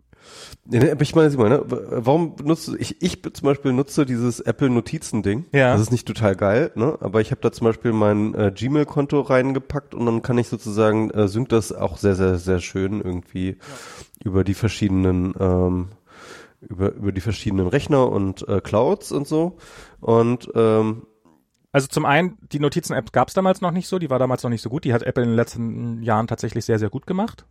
Ähm, der zweite Grund ist einfach, dass ich in meiner Notizen-App, dass ich relativ, also ich will da gerne Markdown drin haben. Weil ich muss da Code reinpacken mhm. und sowas, das ist halt mhm. mein Hauptansatz weg und irgendwelche schönen Scribbles zu machen und To-Do-Listen, das ist halt nicht so mein Ding, das mache ich in den Notizen nicht, sondern was ich dann mache, ist dann eher, ähm, wobei To-Dos wäre vielleicht auch nochmal was, was man damit reinpacken könnte, sondern was ich da eher mache, sind, sind halt so Sachen wie, ähm, wie, wie Codebeispiele und Kommandozeilen, Snippets und sowas. Und ähm, das funktioniert halt mit Notizen einfach nicht so gut. Und ich finde wie gesagt, ich finde ich finde fünf Dollar im Monat dafür finde ich auch nicht gut. Und wenn die es nicht schaffen, davon zu leben, ja, dann tut's mir halt leid. Also wenn du mit von einer Notizen-App, die fünf Dollar im Monat äh, kostet, nicht leben kannst, dann dann dann ähm, dann ist wahrscheinlich der Preis zu hoch, ja. Dann ist der Preis, also dann ist ist der Preis zu hoch oder ich habe keine Ahnung. Ich, ich weiß auch nicht, ob die Probleme haben, keine Ahnung. Aber ähm, ich will sagen, du hast dann teilweise ja auch noch laufende Kosten drin, eben, dass du nicht nur die Apps hast und dann sagen kannst, na okay, dann habe ich jetzt halt die App geschrieben, dann ist es jetzt fertig, sondern du hast ja auch dann, gerade zum Beispiel bei einem Podcast-Client, hast du ja noch laufende Kosten, weil du einfach im Hintergrund irgendwo einen Server stehen haben musst, der halt äh, bestimmte Wart äh, Arbeiten macht. Und der muss bezahlt werden, der Server, und der muss gewartet werden und der muss aktualisiert werden. Und da führt halt kein Weg dran vorbei. Und irgendjemand muss das bezahlen. Und du kannst jetzt darauf hoffen, dass du das einmalig mit dem mit deinen äh, zwei Dollar ganz am Anfang gemacht hast und das für alle Ewigkeiten reicht reicht. Ähm, aber aber das ist ja, das ist ja keinen, also das ist ja, ist ja absehbar, dass das nicht geht und dass so eine App eventuell mehr kostet als ein Joghurt, ähm, die, die komplexe Sachen macht, das, das ist nun mal einfach so. Und ähm, mein Joghurt ist auch in der Cloud. Dein Joghurt, mein Joghurt ist in der Cloud. ich glaube, wir haben einen Namen für die Sendung. Ähm, wollen, ja. wir noch mal, wollen wir noch mal über andere Themen auch reden oder wollen wir weiterhin über Ja, äh, ich, ich, Geld ist doch irgendwie auch ein spannendes Ding. Ich hätte jetzt gerade, ich weiß nicht, ob ich das, ist das jetzt Spoilern? Warte mal, ich hol mir mal. Ich hätte jetzt gerade so, ein, so eine Art Interview, ja. Ich wollte mir gerade einen Schluck Wasser holen, oder ist das gerade doof? Nö, mach ruhig. Okay. Dann sage ich das kurz. Ich hätte gerade so, ein, ähm, so eine Art Interview äh, mit äh, Katrin Rönnecke, die da für den Pick was macht. Ähm, jedenfalls äh, hatte sie, ich hätte was gepickt über, also Pict ist pickt, ich weiß nicht, wer mir auf Twitter folgt oder auf Facebook oder wie auch immer, ähm, äh, der verpick, äh, der, der ver, verbreite ich mal diese pickt, äh, P-I-Q-D.de, das ist so eine Plattform, auf der man ähm, Texte empfehlen kann. Und ich empfehle da immer Texte so einmal die Woche.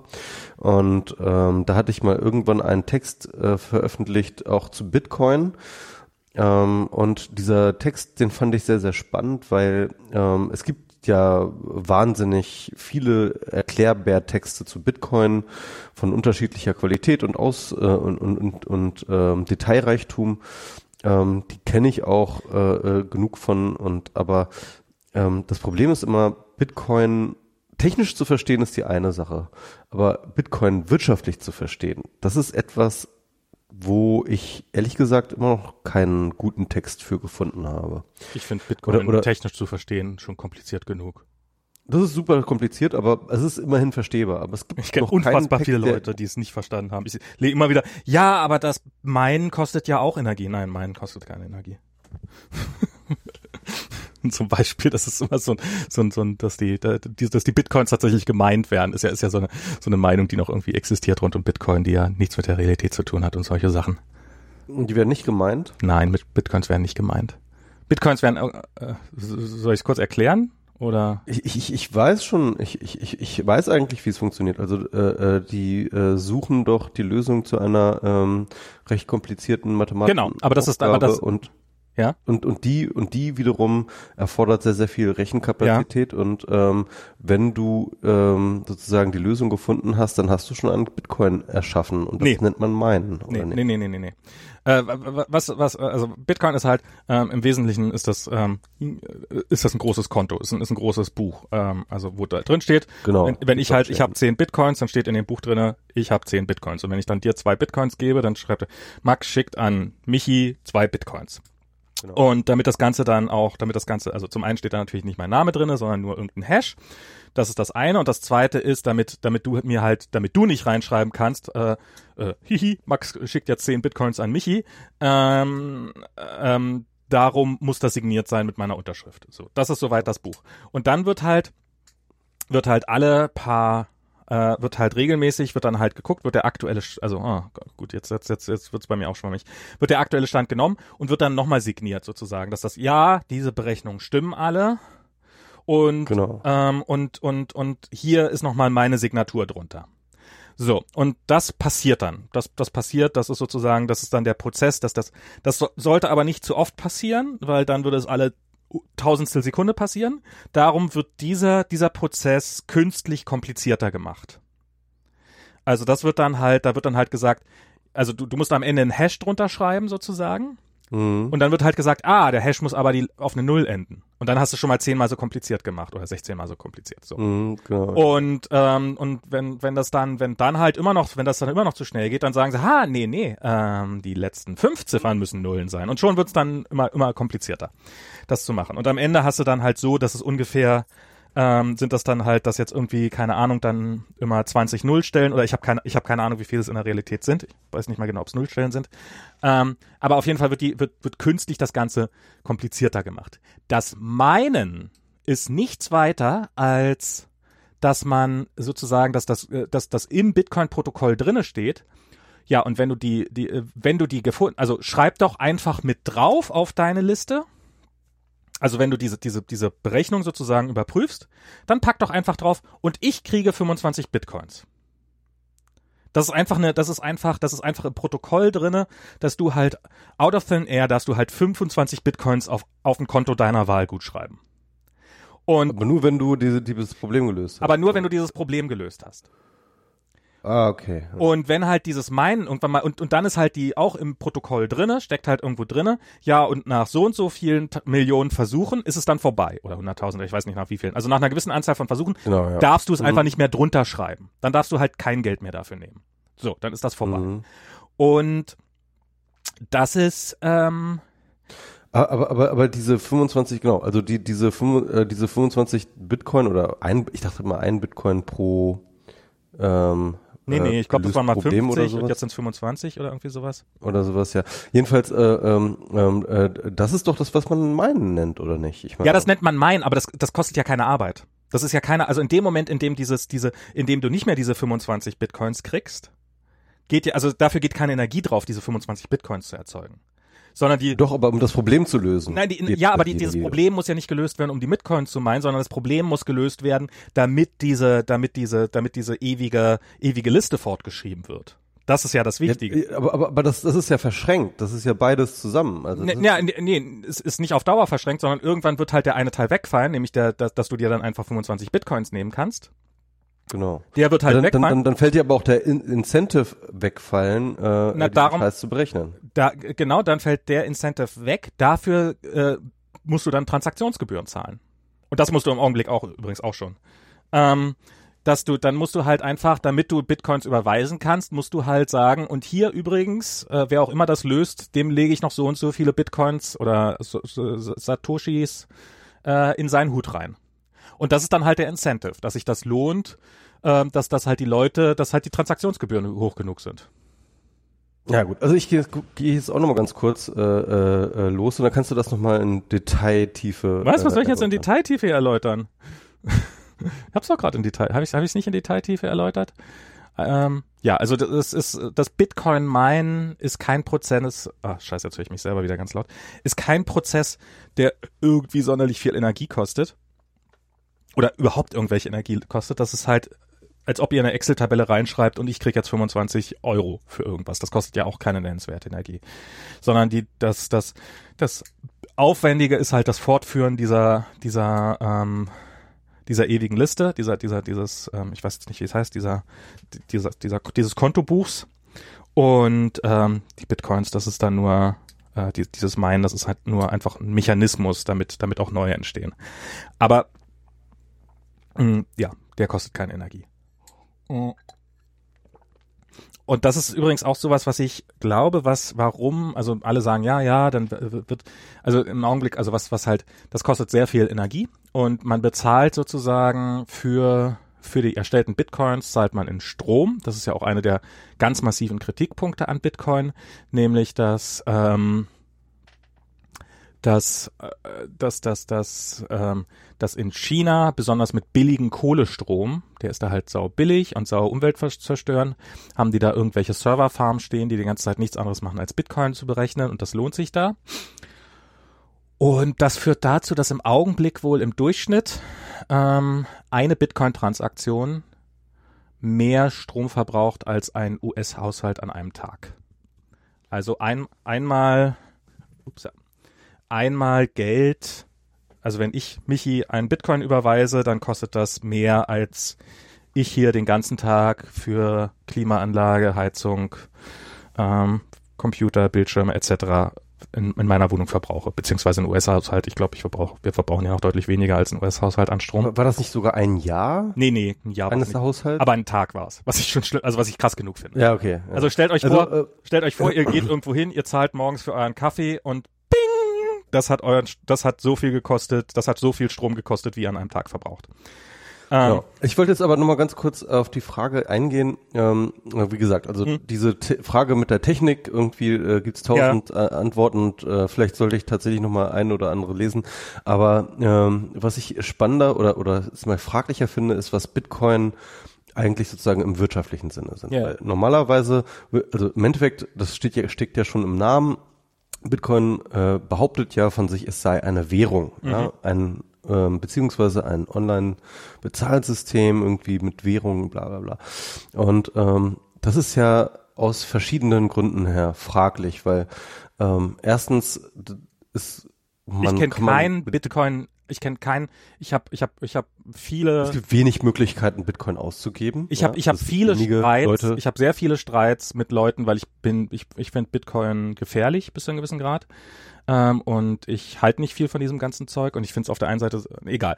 Ähm, und ich habe sehr, sehr viele Streitdiskussionen mit Leuten geführt, die Bitcoin toll finden und es gibt nur sehr, sehr wenige dabei, die sagen, dass Bitcoin ernsthaft eine Währung werden könnte. Die meisten sagen, nein, nein, Bitcoin, Bitcoin, die meisten, die auch hier dieses Blockchain-Zeug finden, sagen, Bitcoin ist sowieso fehlt. Das, das wird nie was. Ähm, ja. Das wird halt, das wird halt, ähm, das, das ist halt, also zumindest nicht als Währung. Komplett ausgeschlossen, dass das jemals eine Währung wird. Genau, ich wollte mal ganz kurz so ausführen, warum das der Fall ja. ist. Also erstens, du findest halt wirklich sehr extrem wenig Möglichkeiten, Bitcoins auszugeben. Ähm, also das heißt, es gibt niemanden, der die ähm, annimmt oder wenige Leute, die die annehmen. Und ähm, äh, obwohl der, der Incentive relativ groß ist, weil wie gesagt, ähm, äh, Bitcoin steigen im Wert die, die ganze Zeit und das ist irgendwie so ein bisschen im System drin, weil es halt eben eine begrenzte Anzahl von Bitcoins nur geben kann und ähm, und damit sozusagen diese Seltenheit einfach fest äh, sichergestellt wird äh, und deswegen steigt dieser ganze Wert. Aber diese diese Wertsteigerung ist natürlich, wenn es eine Währung sein will, etwas ganz Schlechtes. Mhm. Denn äh, wenn du eine Währung sein willst, dann willst du eigentlich äh, immer mehr oder weniger relativ stabil sein. Dann willst du verlässlich sein ähm, also äh, sozusagen die, die, die Aufgabe von Geld ist ja auch irgendwie äh, eine Einheit äh, der Verrechnungen zu sein, einerseits sozusagen deiner Forderung, andererseits deiner Schulden, die du hast.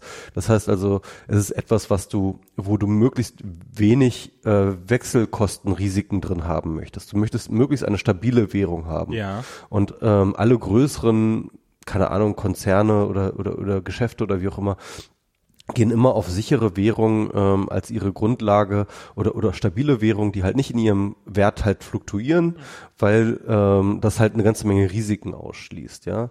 Und äh, deswegen, billiger also Fall. wenn wenn wenn, wenn ähm, Bitcoin eine Währung ist, dann ist es eine verdammt schlechte Währung. Ja? Also Ja. schon allein, weil ähm, eben auf der einen Seite, wenn man das Geld einnimmt, ist ja alles super, aber wenn man das Geld ausgibt, wenn man heute sagt, okay, wir bestellen, ich bestelle heute ein Auto bei dir, bei einem Autohändler, Mhm. und du lieferst mir dieses Auto in einem Monat und dann zahle ich dir dafür 10 Bitcoins. Ähm, Was Mhm. ist denn, wenn bis dahin der Bitcoin zehnmal so viel wert ist? Dann ist mein Auto plötzlich zehnmal so teuer geworden. Woher soll ich Ja, das Geld nehmen genau. für dieses zehnmal so teure Auto? Ähm, Genau, also wie du es drehst oder wendest, du hast kein Interesse daran, dass dieser Wert steigt oder, oder fällt. jedenfalls nicht so Ähm, stark. Also, genau, also ich meine, klar, wenn du irgendwie Schuldner bist, ja, dann äh, willst du auf, ne, ist egal. Ähm, nee, wenn du Schulden hast, dann möchtest der du um Punkt- Himmels Willen nicht, dass das noch im Wert steigt. Dann möchtest du, dass es im Genau. Wert fällt. Genau, da willst du halt eine Inflation und wenn du Genau. halt irgendwie. Du könntest keine äh, äh, Kredite äh, aufnehmen. Genau, und ja.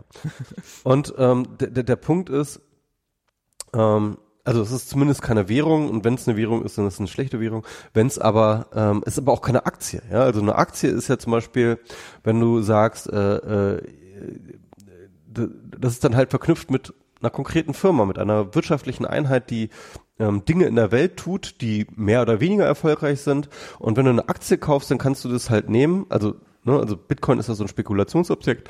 Und, und wenn du aber so eine Aktie als Spekulationsobjekt nimmst, dann nimmst du so eine Aktie und sagst, okay, ich wette, dass diese Firma in zehn Jahren erfolgreicher ist als heute und deswegen kaufe ich jetzt diese Aktie. Ja, Und du kriegst Und, Geld, wenn du ähm, Aktie hast. Genau, und, und wenn die, nicht, nicht unbedingt, aber ähm, Ja. aber sie, sie könnte im, im, im Wert steigen und das ist so ein bisschen diese, diese Idee. Nee, nee. Das heißt also, wenn das, Sie wenn halt das was aus. Unternehmen und nicht, nicht alle. Also nicht optional. automatisch, aber wenn du, wenn du halt, du kannst durchaus auch eine Aktie haben, die nicht im Wert steigt, aber die halt jeden Tag, jedes Jahr schön Rendite aus, äh, ausschütten. Und dann ist das ja Genau. auch okay. Dann musst Das ja machen aber nicht alle, das machen auch nicht alle Firmen. Das machen auch nicht alle Firmen, das Also- machen gerade im Tech-Bereich machen das nicht viele Firmen, weil die Aktien halt von alleine so stark im Wert steigen, dass sich das immer noch lohnt. Genau. Aber bei klassischeren Es Unternehmen ist- ist das der Normalfall, dass die, äh, dass die irgendwas ausschütten, Es- glaube Es wird ich. immer weniger, glaube ich. Es wird Ja? immer weniger, weil die ähm, Unternehmen halt äh, äh, argumentieren, äh, das, Geld, das Geld ist für euch Aktionäre viel besser aufgehoben, wenn wir es wiederum reinvestieren, ja, in unsere Aktivitäten und dann äh, damit dann halt sozusagen den Gewinn weiter versteigern. Aber das ist das ist auch eine philosophische Frage irgendwie in dieser ganzen. Keine Ahnung, Egal. ja. Aber auf, auf jeden Fall, auf jeden Fall, du, äh, du nimmst halt eine Aktie, du kaufst eine Aktie, weil du glaubst, dass diese Aktie, dass diese Firma halt, und das ist sozusagen eine Entität in der Welt, die Dinge tut und die, ähm, und du, du wettest, dass diese dass, dass diese Dinge, die sie tun, erfolgreich sind. Und wenn diese Dinge, die, die sie tun, erfolgreich sind, dann wird die Aktie im Wert steigen und dann wirst du halt Geld verdienen. Das ist so ein bisschen die Idee. Und jetzt gibt es aber bei Bitcoin, ähm, hast du ja auch sozusagen diesen Spekulationsobjekt. Aber, aber worauf spekulierst du da? Ja, weil der Punkt ist doch, ähm, dass äh, Bitcoin hat keinerlei Entsprechung in der Welt. Es gibt kein nichts, was irgendwie irgendwelche Dinge in der Welt bewegt, ähm, äh, die mit Bitcoin irgendwie äh, äh, korrelieren, ähm, auf die du da wetten kannst. Ja? Also du, Na, du kannst, das, das ist ja kein jemand hat, ja. jemand hat gesagt, äh, äh, also mit dem ich darüber, der meinte, Bitcoin ist am ehesten so mit Gold zu vergleichen. Genau, das wollte ich jetzt als drittes sagen. Das ist noch die allererst, äh, allerwesentlichste ähm, ähm, oder, oder die, die, die eingänglichste äh, Vergleich, finde ich. Ne? Weil Gold ist halt auch, das wird geschürft und da, da haben wir auch diesen Mining-Aspekt sozusagen, ja. Ähm, und ähm, dann, äh, dann, dann, dann hast du halt sozusagen ähm, äh, diesen Wert und, und, und den Wert von Gold kann auch keiner erklären, ja.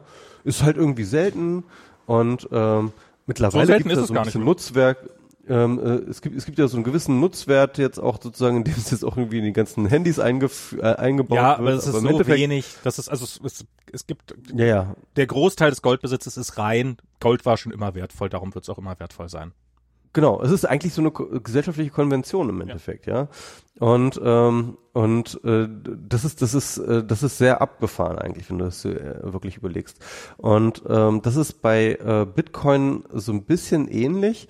Und was auch noch ähnlich ist, ist, ich glaube, dieses Meinen ist äh, gar nicht das richtig, ist die, gar nicht die richtige Metapher, ja, also ähm, das Mining, weil ähm, klar wird auch Gold gemeint und das ist halt relativ aufwendig und dieser Aufwand, äh, Gold zu meinen, ist dann wahrscheinlich auch ein Grund dafür, ähm, äh, dass der Preis so ist, wie er ist, aber ähm, Gold ist vor allem schwer herzustellen, ja, also Gold, äh, die Goldvorkommen, die wir so haben, die sind ja alle ähm, die sind ja alle äh, ähm, sind die ja ähm, Ergebnisse von Supernovas, ja. Mhm. Also wenn eine Sonne, die sehr, sehr viel größer ist als unsere Sonne, ähm, halt dann irgendwann sozusagen ihrem Ende zugeht und dann gibt's halt so eine, so eine mega riesige Explosion, wo ganz viel Energie freigesetzt wird und nur dort und ausschließlich dort dann wird ähm, Gold hergestellt. In der Ich glaube, in unserer Sonne würde auch Gold entstehen. Bei der Nee, nee, nee, das, äh, da bin ich mir sehr Ja? sicher. Die, äh, unsere Sonne schafft nur so bis zu Eisen. Und, ähm, ähm, und jedenfalls, äh, das ist halt, äh, und, und, und, und das ist auch der Grund, warum sozusagen im Universum relativ wenig Gold am Start ist. Und äh, das ist im Endeffekt, äh, warum Gold so wertvoll ist. Und ich glaube ganz ehrlich, dass der Bitcoin, ja, das geht ungefähr den gleichen Weg. Also auch sozusagen ähm, irgendwann für den letzten Bitcoin, der gemeint wird, brauchst du wahrscheinlich eine Supernova energiemäßig, ja, um den herzustellen. Nee, nee, nee, nee, nee. Du brauchst immer, du brauchst immer so viel, du, das, das ist ja das, das Gemeine an diesem Bitcoin. Du brauchst immer so viel Energie, wie gerade da ist. In dem Moment, in dem Bitcoin-Miner aussteigen und sagen, nee, wir machen da nicht mehr mit, dann wird ja diese Aufgabe wieder weniger komplex. Also es dauert immer eine Weile, es ist immer, es ist immer ein gewisser Zeitabstand dazwischen. Aber dann wird diese Aufgabe wieder weniger komplex. Und ähm, dann, dann, dann wird's halt entsprechend, dann, dann äh, Du lohnt hast mir meinen, du hast mir meinen Bitcoin Supernova Witz kaputt gemacht. Tut mir leid. ich dachte, siehst du, ich dachte, du hättest einfach Bitcoin nicht verstanden. Nee, das fand ich, das, ich fand, ich fand das, ich fand das gut. Also, ähm, äh, aber klar, also wenn jetzt aber halt tatsächlich alle Leute auf der Welt jetzt anfangen, Bitcoin zu meinen mit ihrer ähm, Serverfarm, ähm, dann kommen wir irgendwann auf so Supernova. Ja, Bitcoin würde nicht Energie. mehr funktionieren, wenn wir kostenlose Energie hätten. Das ist, das ist, das ist so eine dieser Sachen, die mich total stört an diesem Bitcoin. Ähm, das Ganze nennt sich Proof of Work, also sozusagen du musst, ähm, also ähm, du musst, du musst beweisen, dass du ein ernsthaftes Interesse an diesem Netzwerk hast und das macht man halt, indem man ähm, indem man, indem man Arbeit leistet und die Arbeit leistet man eben natürlich nicht in Form von physischer menschlicher Arbeit, sondern in Form von äh, in Form von Rechenarbeit und das machen dann halt äh, das das machen dann halt die Computer und und wenn in dem Moment in dem irgendjemand eine Energiequelle findet die oh guck mal hier haben wir genug Energie gefunden die äh, reichten die Erde zehnmal mit Energie zu versorgen dann schwupps würden irgendwo aus dem Nichts würden Bitcoin Miner entstehen sodass dann auch diese Energie wieder knapp wird Ja. Es ist auf jeden Fall so, ähm, CO2-mäßig ist dieses Bitcoin auf jeden Fall echt das Oberdesaster. Ja, ähm, ich weiß, also was mich daran stört, ist, ich find's, ich find's, äh, ich meine, technisch ist es auf jeden Fall irgendwie ganz reizvoll. Ich finde, ähm, ich finde, ich finde diese Gier, die es weckt bei den Leuten, die ist mir sehr, sehr, sehr suspekt. Ähm, also ich kenne relativ viele Leute, die jetzt so, ja, Bitcoin muss man unbedingt mitmachen, muss man unbedingt mitmachen, die es aber eigentlich auch nicht verstanden haben und die halt nur mitmachen, weil, ja, damals war es noch eben, weißt du, so wie du vorhin, damals war es nur 100 wert, jetzt ist es 1000 wert, ho, ho, ho, ho, ho, ich habe ja, äh, ähm, ich, ich bin ja der Geilste ähm, und die darum dann natürlich ähm, so, und das ist, äh, ja, das wird, also einige Leute werden damit, mit, mit Bitcoin, einige Leute werden mit Bitcoin sehr viel Geld verdienen, aber irgendjemand muss dieses Geld auch verlieren. Das ist einfach, das ist einfach, das ist einfach, da Bitcoin, wie du richtig sagst, äh, kein, also da ist nicht irgendwie, da, da keine Wirtschaftsleistung dahinter steckt, äh, muss irgendjemand dieses Geld auch wieder verlieren am Ende. Und ähm, im Zweifelsfall sind es die Leute, die gerade Bitcoins kaufen. Vielleicht sind es auch erst die Leute, die, also eigentlich ist die Wette nur, sind die Leute, die jetzt Bitcoins kaufen, die, die nachher das ganze Geld, ihr ganzes Geld verlieren, oder sind es die Leute, die es in zehn Jahren kaufen oder in 100 Jahren? Das ist die Du eigentlich. meinst, es ist ein Ponzi-Scheme sozusagen. Nein, ja? ja, also, gesagt, woher, ja soll, so- woher soll denn das Geld kommen? Woher soll denn das Geld kommen? Ja, genau. Ähm, also es, es kann natürlich auch sein, dass es, äh, das wäre natürlich auch noch eine Möglichkeit, dass es einfach nie in sich zusammenfällt. Aber dann ist halt die Frage, was passiert dann? Also, weil als Währung, wie du richtig gesagt hast, ist es eigentlich komplett ungeeignet. Ähm, äh, Energiekosten sind gigantisch hoch. Das wäre theoretisch vielleicht noch lösbar. Ähm, aber wenn man sich so Bitcoin so ein bisschen verfolgt, wie die, wie die so ticken, das ist halt die Leute, das ist halt schon jetzt so, das, das, und, und die ganzen Ideale, die mal dahinter stecken. Ja, wir haben eine freie Währung, die von niemandem kontrolliert wird. Und jetzt hast du halt, jetzt hast du eine Handvoll chinesischer Leute, die irgendwo in der Nähe von Berg, von dreckigen Kohlebergwerken sitzen, ähm, unter wie, wie, wenigsten Bedingungen Serverfarm haben, die halt Bitcoin kontrollieren und die halt, die halt die Kontrolle über Bitcoin haben. Und jetzt gab's, gab's vor kurzem, gab's noch mal so ein, ähm, so ein Fork, ähm, heißt das Fork bei Bitcoin? Ähm, Also sozusagen, weil man kann ja, was, was man ja machen kann, ist ja zu einem beliebigen Zeitpunkt, man nimmt einfach dieses Buch, dieses, dieses Buch, von dem ich erzählt habe, und man mhm. ändert die Regeln. Und wenn alle mitmachen beim Regeln ändern, dann ist alles okay, dann kann man, dann, dann, dann machen alle Stimmt, weiter. Ja, genau, ja, Aber man ja, kann ja. das, man kann das auch forschen. Split nennt man, Split. nannte man das, glaube ich, ne? Split, ja. Dann war es ein Split. Ähm, okay. Und, und dann kann man halt sagen, okay, wir schreiben jetzt unsere Variante des Buchs weiter, ihr schreibt eure Variante des Buchs weiter, dann hat man zwei verschiedene Währungen. Und das mhm. ist jetzt mit Bitcoin schon einige Male passiert, dass, ähm, dass, dass, dass Bitcoins plötzlich ähm, sehr viel, ähm, sehr, sehr äh, dass, dass Bitcoins plötzlich gesplittet sind. Und das Lustige ist, dass in diesen Situationen ist bisher immer Geld aus dem Nichts entstanden weil das hatte auf das klassische Bitcoin, also sozusagen auf den Hauptstrang, der halt von diesen äh, chinesischen CO2-Leuten, äh, äh, Erzeugern gemacht wird und, und von vielen anderen auch, also äh, auch hier, ähm, deren, auf deren Währung hatte das nie einen Einfluss, das, die hat deswegen nie äh, Wert verloren. Und das Gesplittete hatte auch immer einen Wert, der natürlich nie so hoch war wie von echten Bitcoins. Aber äh, sozusagen, wenn du vorher Bitcoins hattest, hattest du, also auf einem Konto hattest du plötzlich zwei Konten in zwei verschiedenen Kontobüchern und du hattest halt einfach mehr Geld im Endeffekt. Und, und, ähm, man würde jetzt vermuten, dass dann halt der Wert von dem Bit, von dem einen Bitcoin um so viel fällt, wie der von dem an, wie von dem neuen Bitcoin ist. Aber das ist nicht der Fall. Und was dann auch bei, äh, was, was ein totales Drama ist, wenn, ähm, wenn du halt mit Bitcoins handelst. Weil plötzlich musst du halt mehr Bitcoins zurückgeben, als du, also du hast ja zu einem, zu einem Zeitpunkt X hast du dir Bitcoins ausgeliehen von jemanden für, eben für 10 Bitcoins und plötzlich in der Zeit, in der du das zurückgeben wolltest, hat die halt gesplittet und jetzt musst du theoretisch ein, äh, 10 von den Bitcoins und 10 von den anderen Bitcoins zurückgeben und äh, verlierst eine Menge Geld dabei. Also das ist, das, das deutet für mich alles darauf hin, dass dieses System noch niemand so richtig, also dass die Leute das nicht mal mitkriegen, dass die das nicht mal, also dass das Bitcoin so gar nicht erschüttert. Also dass es, dass es nicht viel ausmacht, dass die Leute irgendwie sagen, ja, wir haben, wir haben eigentlich schon Vertrauen in Bitcoin und so weiter und so fort, meinetwegen. Aber das ist so wirklich gar nichts auslöst, deutet für mich darauf hin, dass die Leute es einfach größtenteils gar nicht mitkriegen, dass äh, ihre Währung, ihr Geld gerade unter ihrem Arsch weggesplittet worden ist. Und ähm, weil war es nicht so, dass die eine Variante halt komplett unerfolgreich war und die andere halt einfach den Wert mitgenommen hat? Ähm, ich, ich weiß nicht, wie das dann längere Zeit war, aber jetzt bei dem letzten Split, bei Bitcoin Cash hieß das, glaube ich, ähm, da war es, dann war, war halt das eine Bitcoin war irgendwie bei 4.000, 5.000, das Original, und das andere war dann immer noch zumindest kurzzeitig bei 600, 700 Dollar. Also hast du quasi 600, 700 Dollar innerhalb von einem Tag einfach so bekommen. Bumm. Und das ist dann relativ schnell ziemlich in sich zusammengesackt, ja. Aber für diese Zeit hattest du das eben. Und das ist, das macht keinen Sinn. Das ist, das sollte eigentlich in so einem Markt nicht drinne sein.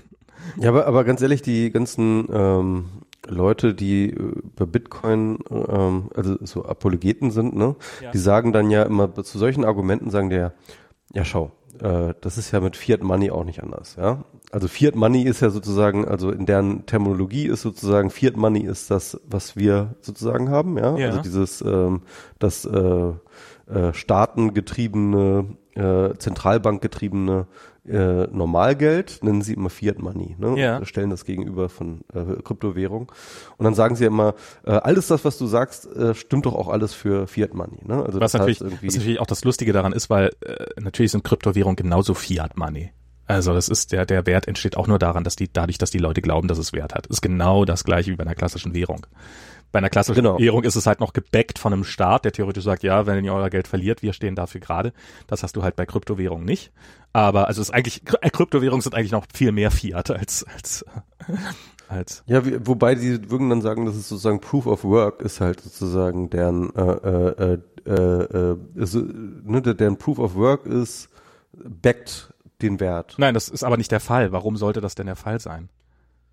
Das sehe ich auch nicht, ja. In dem Moment, in dem, in dem Moment, in dem, in dem, also du hast eine, was du jetzt hast, ist eine Zahl, die in einer Datei drinne steht. Und der einzige Grund, warum diese Zahl einen Wert hat, ist halt, weil du, weil viele Leute beschlossen haben, dass sie einen Wert hat. Und im Endeffekt ist es scheißegal, wie viel Arbeit du investiert hast, um diese Zahl zu bekommen.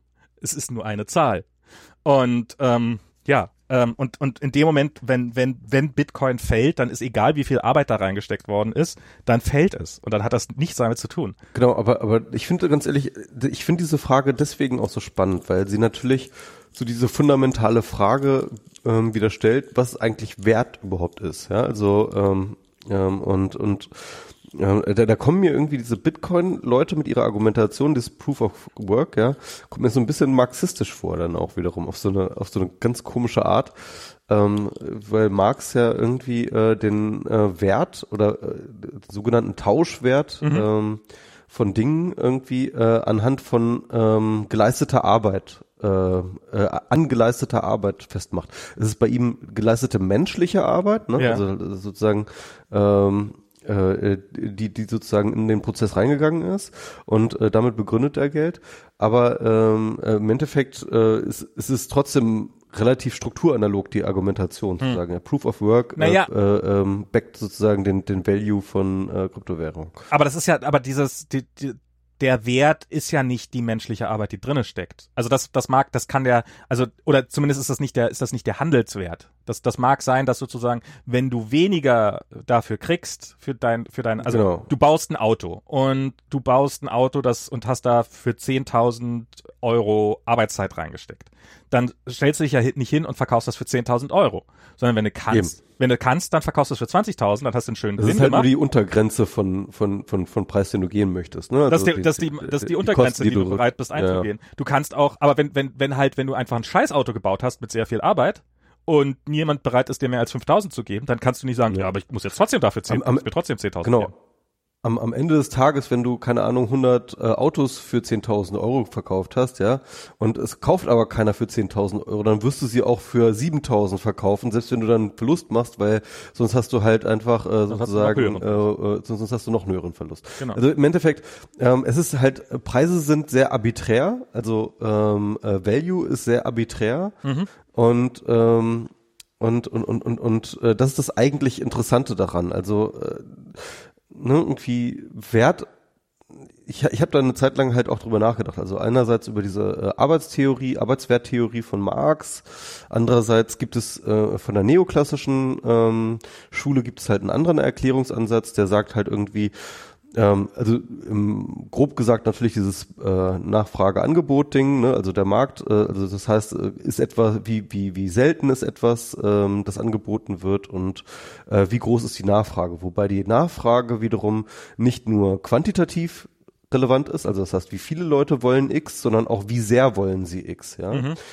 Ähm, also und das ist natürlich super schwierig zu messen. Also das kannst du ja praktisch nicht messen. Also sagen, wie sehr du unbedingt äh, eine Sache haben willst. Ne? Irgendwie ähm, wie viel äh, ähm, und ähm, deswegen deswegen ist es halt auch so ein bisschen esoterisch, muss man natürlich muss man dazu sagen. Ähm, aber aber diese Frage des Werts, wie gesagt, das ist so eine so eine so eine philosophisch, die mich dann auch interessiert. Und ein anderes Beispiel, das mich das mir dabei auch immer nicht aus dem Kopf geht, sind nicht nur Bitcoins, sondern auch Matratzen. ja. Matratzen sind nämlich ähm, äh, sind nämlich auch super spannend. Also ja. äh, du hast halt, ich weiß nicht, ob du dich dran erinnerst, aber ich meine, früher konntest du halt in jedes hinterletzte Industriegebiet äh, fahren und dann hattest du irgendwie ein Aldi und dann hattest du noch Spielothek oder sowas. Haben wir mal denselben Podcast über Matratzen gehört? Das bestimmt ja, den, den ähm, äh, Freakonomics war mal so. Genau. Und, und dann hattest du aber dazwischen immer noch so einen Matratzenladen. Ne? Ja. Und das macht irgendwie keinen Sinn. Weil ja. ich meine, so eine Matratze, die kaufst du halt irgendwie vielleicht zwei oder dreimal im Leben. Na, und, schon ein bisschen, ähm, hoffentlich. Alle zehn Jahre, also ich, man etwa. Sollte ja, echt, ja. Also ich, ich, ich habe, ich Matratzenhändler wollen dir gerne sagen, dass du alle sieben bis acht Jahre, aber so alle zehn, zwölf Jahre solltest du mal eine neue Matratze. Egal, jedenfalls, man, man, man, man kauft nicht ständig eine neue Man Matratze. kauft nicht ständig eine neue Matratze. Halt irgendwie, wie konnten sich diese ganzen Matratzenhändler äh, äh, halten? Und der Witz ist halt, dass diese Matratzen halt immer zu einer unfassbaren Marge von irgendwie bis zu fünfmal des Einkaufspreises und so äh, okay. verkauft werden. Und ähm, also es ist absurd, ja. Und, ähm, und der, der, der, Preis einer Matratze ist halt nochmal noch mal auch extrem arbiträr. Ist teilweise so, das hatten sie auch in dieser Planet Money Folge dann schön erzählt, ist halt teilweise die gleiche Matratze äh, beim einen Händler irgendwie für 1000 Euro als das Premium-Modell verkauft wird und beim anderen Händler irgendwie unter einem ganz anderen, äh, die gleiche Matratze für unter einem anderen Markennamen dann äh, äh, als das Billigmodell für 250 oder so, ja. Okay. Also, also äh, äh, das, das gibt es halt durchaus sowas. Und ähm, und jetzt gerade gerade habe ich auch so einen ähm, Artikel verpickt, der war auch sehr spannend. Da ging es um ähm, dann sozusagen so einen sekundären Markt, der sich gebildet hat in den USA, nachdem diese ganzen äh, Startups, ne, so Casper mhm. und äh, äh, andere sind ja irgendwie jetzt äh, sozusagen haben diesen Markt disruptet und jetzt gibt es halt Leute, die auf YouTube ähm, äh, Matratzen testen, ne? Das sind okay. so ähm, die haben so, einen Matratzentest-Channel.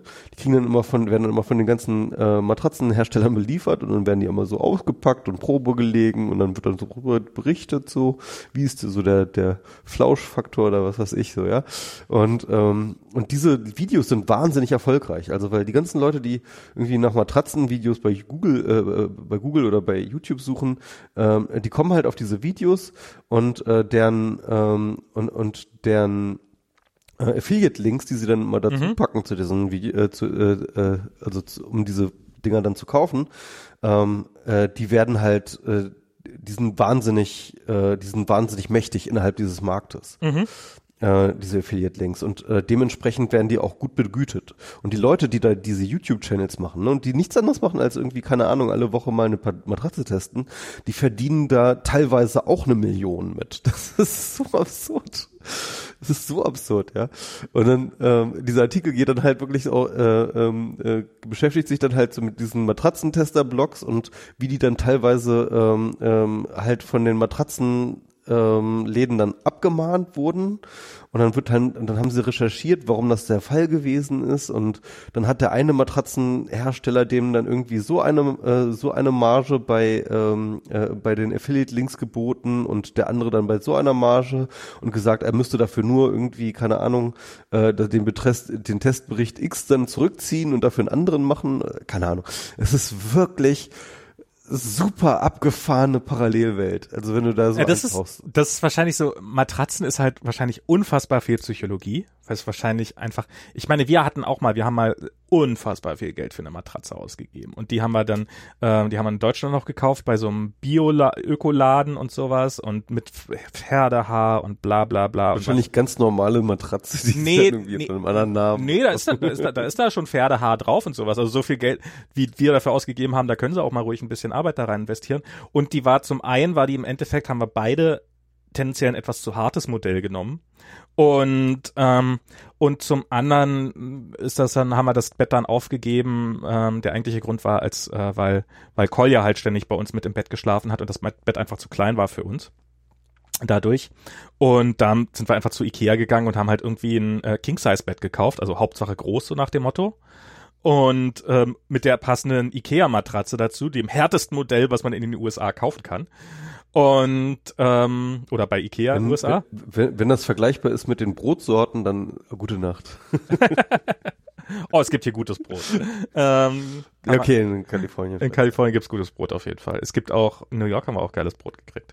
Ähm, und äh, äh aber so und und ja, und das ist jetzt, und ich finde, ich finde die wesentlich bequemer als diese alte Matratze. Also es ist halt äh, im Endeffekt, und im Endeffekt ist da halt unfassbar viel Psychologie dabei. Also das ist wahrscheinlich so auch so einer der Gründe.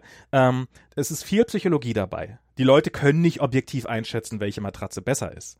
Ähm, oder, oder, oder wenn, dann kriegst du es wahrscheinlich nur nach Jahren hin. Es gibt halt so, ja, da musst du da die stützen und da und da wird dann unfassbar viel und man verbringt, und dieses Argument ist ja auch immer, du verbringst acht Stunden deines Tages im Bett, ähm, dann soll das auch was Vernünftiges sein. Kau, kauf dich irgendeinen Billigscheiß. So, dann brauchst du es aber doch nicht oft genug, dass du, dass sich halt echte, das, also du musst halt jedes Mal bei Null anfangen, wenn du dir eine neue Matratze kaufst, weil du kaufst halt nicht zum Matratzenhändler deines Vertrauens, ähm, sondern es ist halt wahrscheinlich auch so ein einmaliges Geschäft. Und ähm, ja, also ich würde schon sagen, dass das, ähm, dass das halt so eine Parallelwelt ist für Sachen, die man, die man zwar braucht, aber eigentlich auch nicht so richtig braucht und dadurch kann man da halt fast beliebige Preise für nehmen. Ja, ja, aber vor allem, was man auch, ähm, also doch, also brauchen tut man das ja schon. Ja, und aber, vor allem, aber nicht oft ähm. Und, und, vor, und, und genau, und aber vor allem ist es auch so, dass man ähm, also man, man ist ja selten mehr vulnerable, als wenn man schläft, ja? Ja.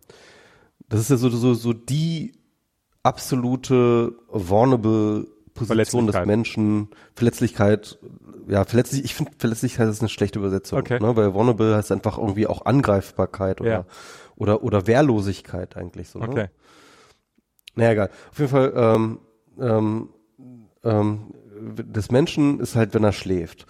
Und, und, und dann kommt noch solche Sachen wie zum Beispiel Gesundheit, ähm, ne, irgendwie, ähm, also ich, Liegekomfort, was weiß ich, also so, so, so Dinge, die halt wirklich du mit deinem eigenen Körper halt assoziierst, ja.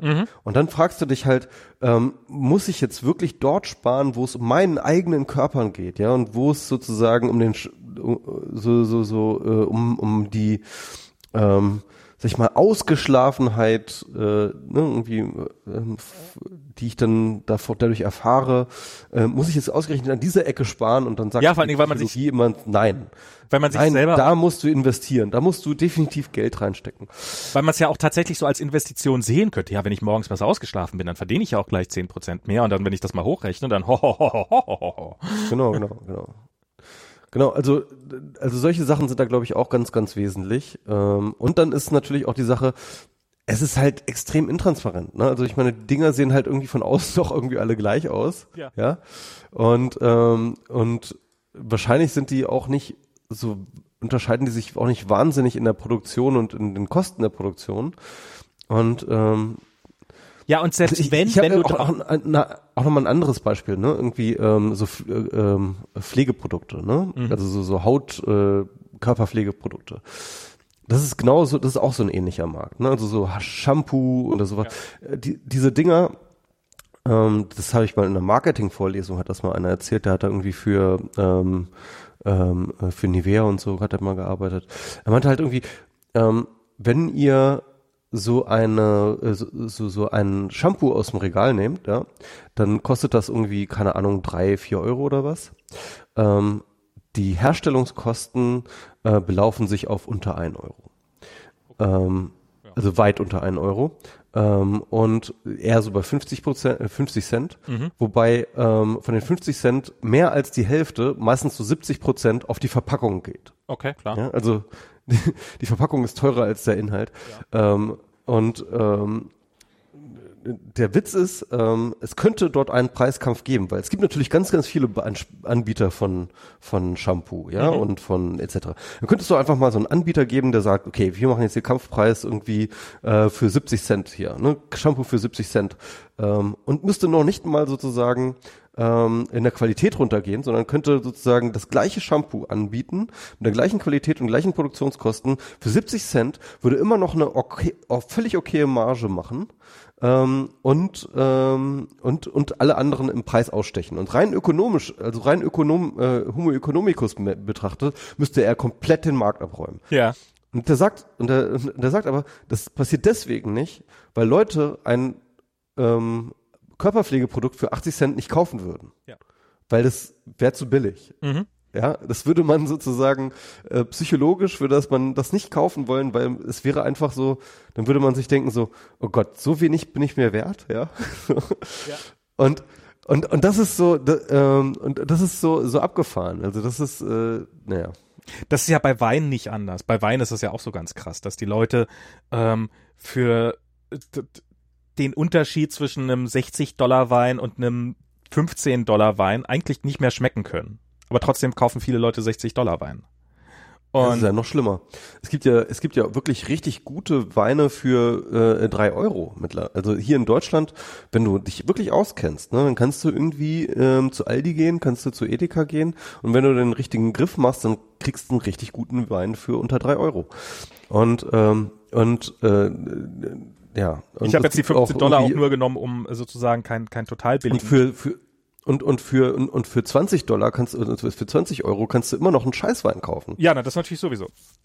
Ja. Aber das ist, das ist, ja, Psychologie halt. Halt das Gleiche, Mhm. was, ähm, Ja, vor allem ist es in, genau, es ist so intransparent, also du weißt es nicht irgendwie und das ist äh, Wasser. ja. aber da meine, hat ja, Wasser, hat ja der, der Wasser ist ja, ist ja noch mal schlimmer. Da kaufst du ja das wirklich dasselbe Produkt im Endeffekt H2O. Ähm, und die meisten verkaufen, also früher haben sie ja wenigstens noch Mineralwasser verkauft, aber mittlerweile sind das ja auch alles große Marken, die halt einfach lokales Wasser einkaufen, das in Flaschen füllen und dann verkauft ihr das der eine für 10 Cent die Flasche und der nächste verkauft ihr das für 2 Dollar die Flasche. Das ist ja. Ja. Ja, ja, ja. Und in jedem Also, Fall hat mit Abstand wer- das meiste die Verpackung gekostet. Wer auf diese Idee gekommen ist, dass irgendwie wirtschaftsrational ist, der, also, Ja, ich so- weiß nicht, wie die darauf Biss, bisschen ist das so wirklich, wo man sich so fragt, so, wie kommt ihr eigentlich auf die Idee? Ich habe ja neulich, ich habe ja, ähm, verhandelst du? Ah, stimmt, fällt mir gerade ein, ja, du verhandelst. Der, der Facebook-Post, der, Der Facebook-Post. Eigentlich, eigentlich wollte ich gar nicht über den erzählen. Ich kann ja, also ich kann auch gerne Ja, was ganz anderes erzählen. Ich habe nämlich neulich mit jemandem darüber.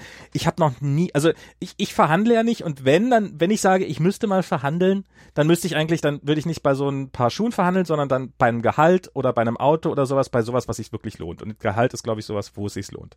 Ähm, weil äh, ob man jetzt, ob man jetzt 100 Dollar oder sowas bei ein paar Schuhen spart, ist ja das eine, aber wenn man, wenn man geschickt beim Gehalt verhandelt, dann macht, macht das jeden Monat einen Unterschied von 100 Dollar, ohne dass man danach Das noch, ja. noch mehr Arbeit reinstecken muss.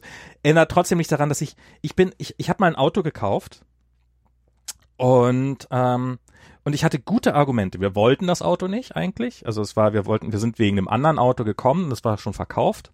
Und darum haben wir das dann nur so notfalls genommen. Der stand da wahrscheinlich schon eine Weile rum. Ähm, und, und er war über unserem Budget. Wir hatten halt ein ziemlich krasses Budget, weil wir hatten, wir hatten einfach nicht mehr Geld. Schlicht und ergreifend. Wir konnten kein, Kre- wir, wir hatten, also es war halt, wir sind relativ neu hier in den USA angekommen und wir hatten ein bisschen Geld angespart und wir hatten keinen Credit Score, also wir hätten keinen Kredit gekriegt zu vernünftigen Konditionen und ähm, darum hatten wir halt ein Limit von 8000 Dollar und ähm, und das Auto kostete 9000 und dann sagte der so beim Verkauf so ja dann kommt noch mal die Steuer drauf dann macht das so 10.000 und ich hatte ich hatte komplett vergessen, dass ja hier immer noch die Steuer separat draufkommt. Und ich dachte, okay, 9000 ist jetzt was, was wir noch verkraften können, das kriegen wir noch irgendwie hin. Und dann waren es plötzlich so knapp 10.000. Ich habe, glaube ich, wirklich so, scheiße, das Geld habe ich einfach nicht. Und dann habe ich halt das so, wollte ich dann verhandeln. Und dann hat der so, dachte dann, naja, vielleicht kann man ja beim Preis noch ein bisschen was machen. Und dann hat der mir halt erzählt, warum er keine Bewegung beim Preis hat. Dann, ja, aber weißt du was? Zahl mir den Rest einfach nächsten Monat. Und, und so, so, so, somit hatte ich null, null, null. Ich wusste auch nicht, wie, was ich danach noch machen. Was willst du danach noch sagen? Willst du dann sagen, nee, aber ich möchte es trotzdem noch mal. Du musst ja irgendein, ich weiß, ich habe keine Ahnung, wie es geht. Man muss ja irgendwie, meine Vermutung ist ja, man muss ja irgendwie sagen, ja, aber da ist ja was abgekratzt an dem Auto, darum möchte ich weniger zahlen oder sowas. Du kannst ja nicht einfach sagen, ja, das ist ein gutes Auto, aber ich bezahle den Preis nicht.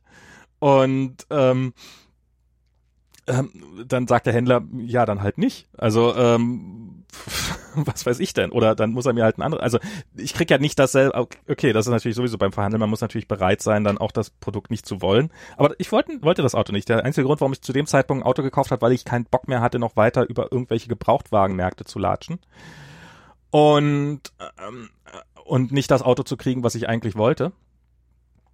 Und, ähm, und darum habe ich halt gesagt, na okay, dann nehmen wir halt die Karre. War, war ein totaler Fehlkauf. Ähm, hat uns sehr, sehr viel Geld im Endeffekt gekostet, dieses, dieses, diese, dieser blöde Drecks-Volvo, aber jetzt, jetzt haben wir ihn halt. Und, und, und das ist sowas, und, und ich wüsste halt auch nicht, wenn ich irgendwie, wenn ich in eine Gehaltsverhandlung reingehe und die mir sagen, ja, du kriegst hier Preis X, dann kann ich auch nicht einfach sagen, ah, nö, aber ich möchte X plus Y. Dann sagen die halt, nee. Also das ist äh, das das das finde ich das ich weiß ich habe keinen blassen Schimmer wie man verhandeln soll. Vielleicht sollte man deswegen dann doch mit kleineren Sachen anfangen. Aber Hm. Ja, also äh, ich, ich ähm, verhandle auch, ich, ich habe ja keinen Arbeitgeber, so wie du, ne, und Ja. wo ich jetzt irgendwie sagen kann, ich will jetzt irgendwie ähm, regelmäßig mehr haben, aber ich verhandle durchaus mit meinen Auftraggebern. Also wie machst du das? ähm, das ist nicht ganz einfach. Also das ist halt, weil es natürlich immer ein anderer Auftraggeber ist, eine andere Situation, die haben eine andere Kostenstruktur äh, und eine andere Finanzstruktur jedes Mal als der, der Kunde davor und so. Das muss man irgendwie so ein bisschen einschätzen können. Aber im Endeffekt werde ich ja meistens irgendwie, ähm, muss ich häufig, ich würde sogar sagen meistens, erstmal mit so einem Betrag nach vorne kommen, ne, irgendwie. Und das ist immer das, das ist natürlich immer die erste große Unsicherheit. Ja, also wenn Ich habe halt mal gehört, dass, gar dass, kommt, dass, dass man immer automatisch, dass, dass, dass man nie als erstes mit dem Preis kommen soll. Genau. Ich weiß nicht man warum, aber- Nö, das ist einfach sozusagen, ähm, damit man nicht die Preisvorstellung, ich sag mal so, ich habe ganz oft diese Situation gehabt, wo ich dann einen Preis gesagt habe und dann sagen die, okay, Ja. das ist immer ein verdammt schlechtes Zeichen. Also es ist, nicht, kein schlechtes Zeichen im Sinne von, okay, du hast das gekriegt, was du haben wolltest, ja, Ja. aber du hättest halt viel mehr haben können, ja. Und äh, weil wenn die sofort ohne Zögern sagen, okay, dann ähm, äh, äh, dann äh, dann heißt es halt, dass du dass du äh, dass du wahrscheinlich mehr hättest fordern können. Ja, also im Endeffekt ähm, Sa Sascha meinte mal zu mir, also Sascha Lobo Ja. äh, meinte mal zu mir, du musst eigentlich immer einen Preis, äh, sozusagen einen Preis rauskommen, ähm, wo du ungefähr ein Drittel der Leute ähm, müssen richtig sauer sein auf dich, wenn du diesen Preis nennst, ja, müssen wutschnaubend abhauen. Äh, ein Drittel der Leute müssen sich kaputt lachen über dich, ja, wenn du diesen Preis äh, sagst, und ungefähr und, und das restliche Drittel muss ihn zahlen. Also wird ihn zahlen. Okay. Ja, also wird, dann bist du richtig. Also das ist diese Drittel, Drittel, Drittel The Theorie. Ähm, äh, fand ich irgendwie ganz plausibel. Ähm, äh, aber auf jeden Fall, jedenfalls ein, ein sofortiges, okay, ist halt einfach ein schlechtes Zeichen, weil ähm, dann hättest du halt höher gehen können. Und das ist, das ist das Problem. Also du, du, du weißt ja nicht, was der andere für Preisvorstellungen hat. Ja. Vielleicht dachte er so, hm, ja, diesen Seemann, den wollen wir ganz gerne haben. Aber ähm, also mehr als 1500 will ich jetzt dem auf jeden Fall nicht zahlen. Mehr kann ich auch gar nicht zahlen. Und dann sagt er plötzlich 600 Euro. Okay. weißt du so? Ja. Und, ähm, und ich sag mal so, in dem Bereich, wo ich unterwegs bin, ist es halt auch sehr arbiträr, ja. Manchmal komme ich halt irgendwie mit meinen 600 Euro. Warte mal Also ganz kurz. Also ich, äh, Kolja, ich kann jetzt hier gerade nicht mit ihr spielen, weil ich muss jetzt hier ein bisschen Podcast noch machen. Hm? Ja, mit dem, mit dem Rob, Nee, mit dem Michi. Nicht mit dem Rob. mit dem Mixer. Genau. Gehst du zur Mama? Mache, mache ich zu, okay? Okay. Grüße. Grüße von Michi, soll ich sagen. Frau Messi, Von Michi, genau. Oh. Ich kann den hier hören über den Kopfhörer. Mache ich mit dir auch mal, aber nicht jetzt, okay? Mach, mach du mit mir Podcast? Ich mache mit dir mal einen Podcast. Das machen wir mal. Das wird Spaß. Wird der nächste Gast, würde ich sagen. Ich mache mal mit. mit oh Gott, das wird, das, das wird hier so dann, dann über die interne, über die Familienbespaßungsliste könnte man einen Podcast machen. Ähm, ja, ähm, genau. Äh, wo warst du gerade mit, mit, äh, mit, mit, ja, du weißt nicht, was die für Preisvorstellungen haben, klar. Genau, also äh, genau, ich, ich ähm, um das mal so transparent zu machen, ich ähm, habe halt für mich irgendwann so festgelegt, dass ich irgendwie so einen Tagessatz äh, für mich, also ähm, Ist das gut, das transparent zu so, machen? so weiß ich nicht, ist mir egal. Ich, ähm, jedenfalls sage ich halt immer so irgendwie, äh, ist so mein Eckpunkt 600 Euro. Aber es ist Okay. halt keine festgeschriebene Zahl. Ja. Ne? Wenn ich das Gefühl habe, dass, ähm, also wenn zum Beispiel ein Unternehmen ankommt und sagt, irgendwie will von mir einen Vortrag haben, das passiert leider ganz, ganz selten. Mhm. Also wenn da draußen Unternehmen sind, die von mir irgendwie Geld äh, einen Vortrag haben wollen, ähm, kommt ruhig an, aber ich werde mehr als 600 Euro fordern ähm, von Unternehmen, ähm, weil Unternehmen haben, haben einfach mehr Geld. Ne? Normalerweise sind es irgendwie, keine Ahnung, Stiftungen, Universitäten, ähm, Volkshochschulen, was weiß ich halt, solche Leute, ähm, Die, die eh Bildungsinitiativen, NGOs, irgendwie, genau, die halt eh kein Geld haben, die eh immer irgendwie begrenzte Budgets haben. Das sind die, die mich immer anfragen. Und äh, da sage ich halt immer meine Preisvorstellung, so 600 Euro. Und äh, da komme ich manchmal durch mit, da komme ich manchmal nicht mit durch. Ähm, und äh, äh, ich gehe dann auch mal runter damit. Und gerade wenn mir irgendwie, keine Ahnung, äh, das Projekt oder so irgendwie einigermaßen sympathisch ist, dann gehe ich da auch mal runter. Und wenn es mir total sympathisch ist, dann kann es auch mal sein, dass ich auch komplett nur für, äh, keine Ahnung, Spesen komme oder so. Das ist auch schon passiert, ist eher aber selten. Und dann muss ich wirklich, wirklich, wirklich das gut finden, was ihr so tut oder so. Aber ähm, ähm, ja, so 600 Euro ist so die, die, die, der Eckpunkt. Und, ähm, und wenn ich natürlich sozusagen aufgefordert werde, einen Preis zu nennen, dann ist das mal so der erste Preis und dann bin ich dann halt irgendwie, ähm, und dann bin ich halt manchmal, manchmal kriege ich dann so ein Okay und ärgere mich dann. Ja, das ist, das kenne ich. Ich habe das auch, ich habe das auch so dieses Gefühl, so dieses, ich habe das irgendwann mal gehabt, da habe ich, habe ich das einzige Mal in meinem Leben Unternehmensberatung gemacht quasi. Also es war, ein, war kein Unternehmen, war ein kleines Startup, was dann ein paar Monate später pleite war, ähm, weil sie nicht das gemacht haben, was ich ihnen gesagt habe, was sie machen sollen. Das, das, das war, das war, oh Gott, das war so furchtbar. Das Das war das einzige Mal in meinem Leben, dass ich am Ende so aggressiv war, dass ich gerne jemanden geschlagen hätte. Das war, ähm, Papa, ich, ich esse Tibi. ähm, das war so, und da habe ich auch irgendwie einen Preis gesagt und ähm, ich dachte, der wäre viel zu hoch. Dann, mhm. Sonst noch was? Weißt du, und ich, ich habe mich darauf eingestellt, ich habe vorher richtig Mhm. Mut zusammengenommen und so und ich, ja, kann ich diesen absurden Preis auch nehmen und mm, mm, und sowas und ist das denn überhaupt machbar? Und ich gehe da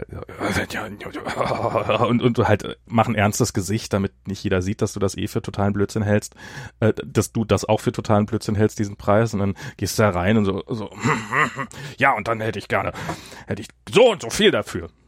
Okay, ja, ja, ja. Äh, war noch was oder oder war's das? Weißt du so, so, so, ja, so, so. Hast du hast du einen Grund gehabt, hierher zu kommen oder wolltest du also ist das also sozusagen, wo der Preis als Gesprächseinleitung genommen worden ist?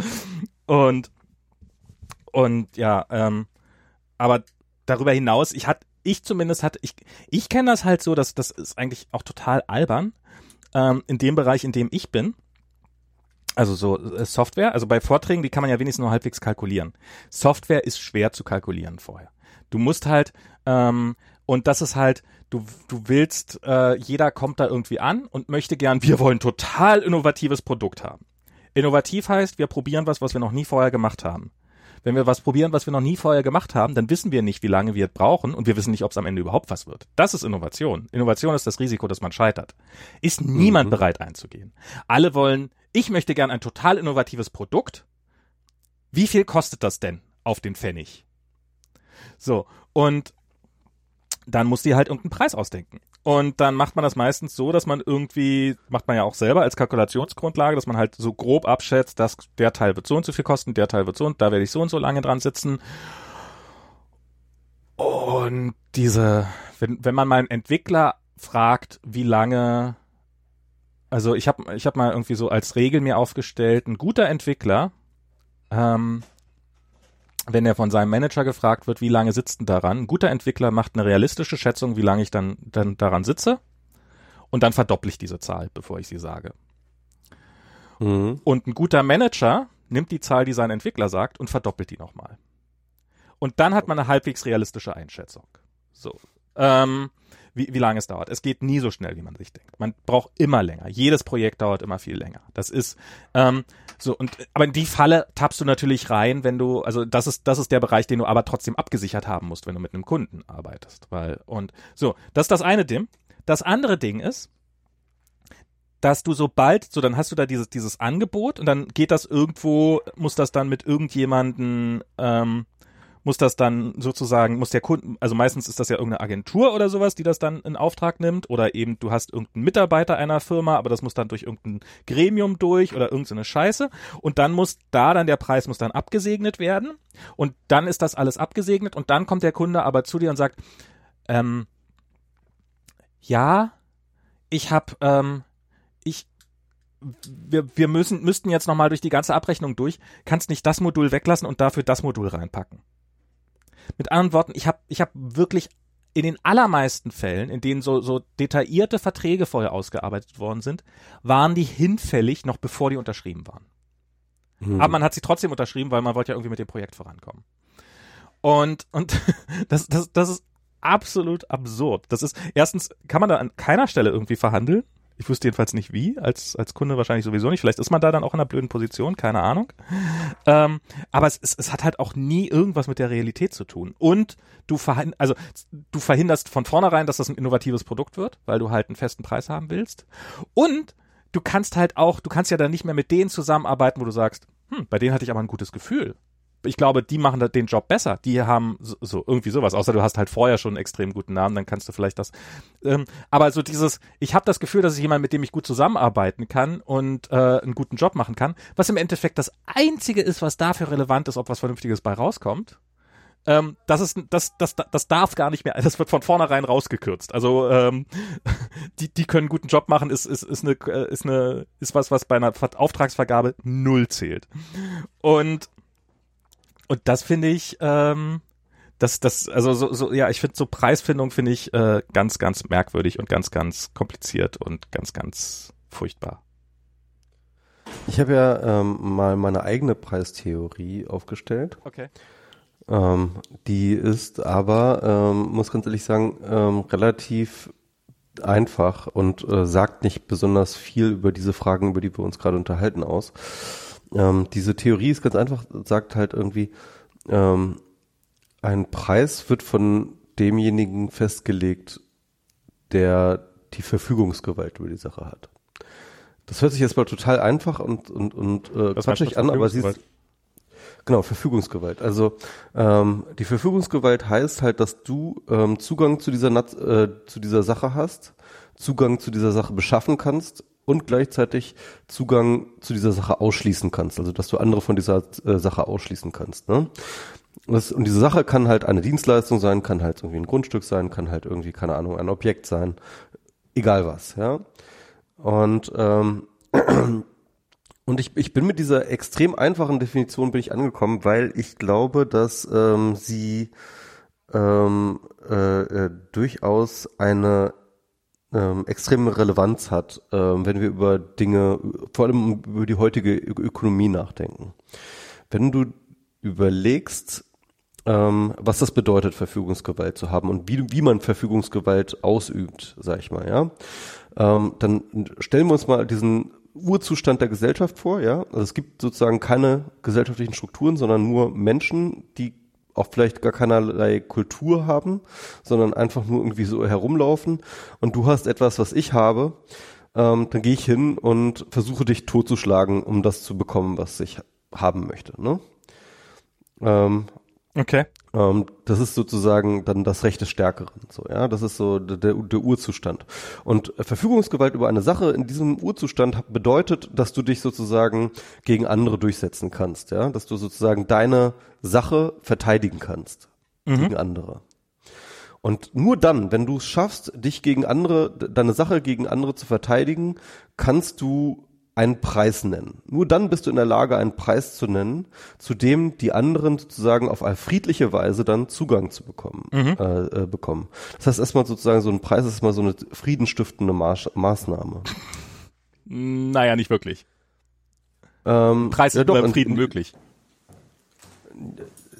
Es bedingt sich gegenseitig. Ne? Also ähm, ähm, äh, sobald du äh, äh, Preis, ein Preis ist im Endeffekt, ähm, in diesem Urzustand ist es, ist der Preis die Art und Weise, ähm, einen Güteraustausch äh, gewaltfrei äh, okay. durchzusetzen. Das heißt mit anderen Worten, hinter einem Preis steht eine potenzielle Gewalt. Ja, also sozusagen der, der Gegenwert zum Preis ist sozusagen die Gewalt, die du anwenden müsstest, um an diesen Preis, äh, um an diese Sache ohne den Preis zu kommen. Also ja, wenn du mir diese Hose nicht, wenn du mir die, diese Hose nicht für, für dieses Geld kaufst, dann schlage ich dir die Fensterscheibe ein. Ja, oder du musst sie klauen. Das ist halt dann sozusagen die Gewalt, äh, gewaltvolle äh, Alternative in unserer heutigen Gesellschaft ist dann halt die Hose, Hose zu klauen. Ja? Damit sind eine Menge Risiken verbunden und damit sind und das und und und hier kommt eben der entscheidende Unterschied zwischen dem U-Zustand eben äh, nicht die Gewalt des ähm, Eigentümers der Hose, die keine Ahnung CNA oder was weiß ich, ja, ähm, ähm, ist dann entscheidend, sondern die Gewalt der, des Staates. Ja? Wir haben halt äh, sozusagen unsere äh, unsere staatliche Infrastruktur hinge hingesetzt mit einem Gewaltmonopol für die Polizei und ähm, Justiz und so weiter und so fort. Und ähm, äh, das erlaubt dir als Eigentümer der Hose nicht selber Gewalt, äh, so, sozusagen deine Gewaltmittel bereitzuhalten, um deine Hose zu verteidigen gegenüber den äh, potenziellen äh, äh, äh, ähm, äh, Dieb, sondern du kannst halt in dem Fall, wenn die Hose geklaut wird, kannst du halt dann eben die Polizei anrufen und dann äh, wird die Polizei kommt dann und versucht halt den Hosendieb äh, äh, einzukassieren und dann irgendwie ähm, äh, dir deine Hose zurückzugeben oder wie auch immer. Jedenfalls dann irgendwie diesen äh, Streit zu machen. Also das heißt also auf einmal äh, geht sozusagen die potenzielle Gewalt, die du als Einzelner über die Sache haben musst, ja, irgendwie geht dann halt über ähm, äh, auf diese, diese Stellvertretergewalt äh, des Staates.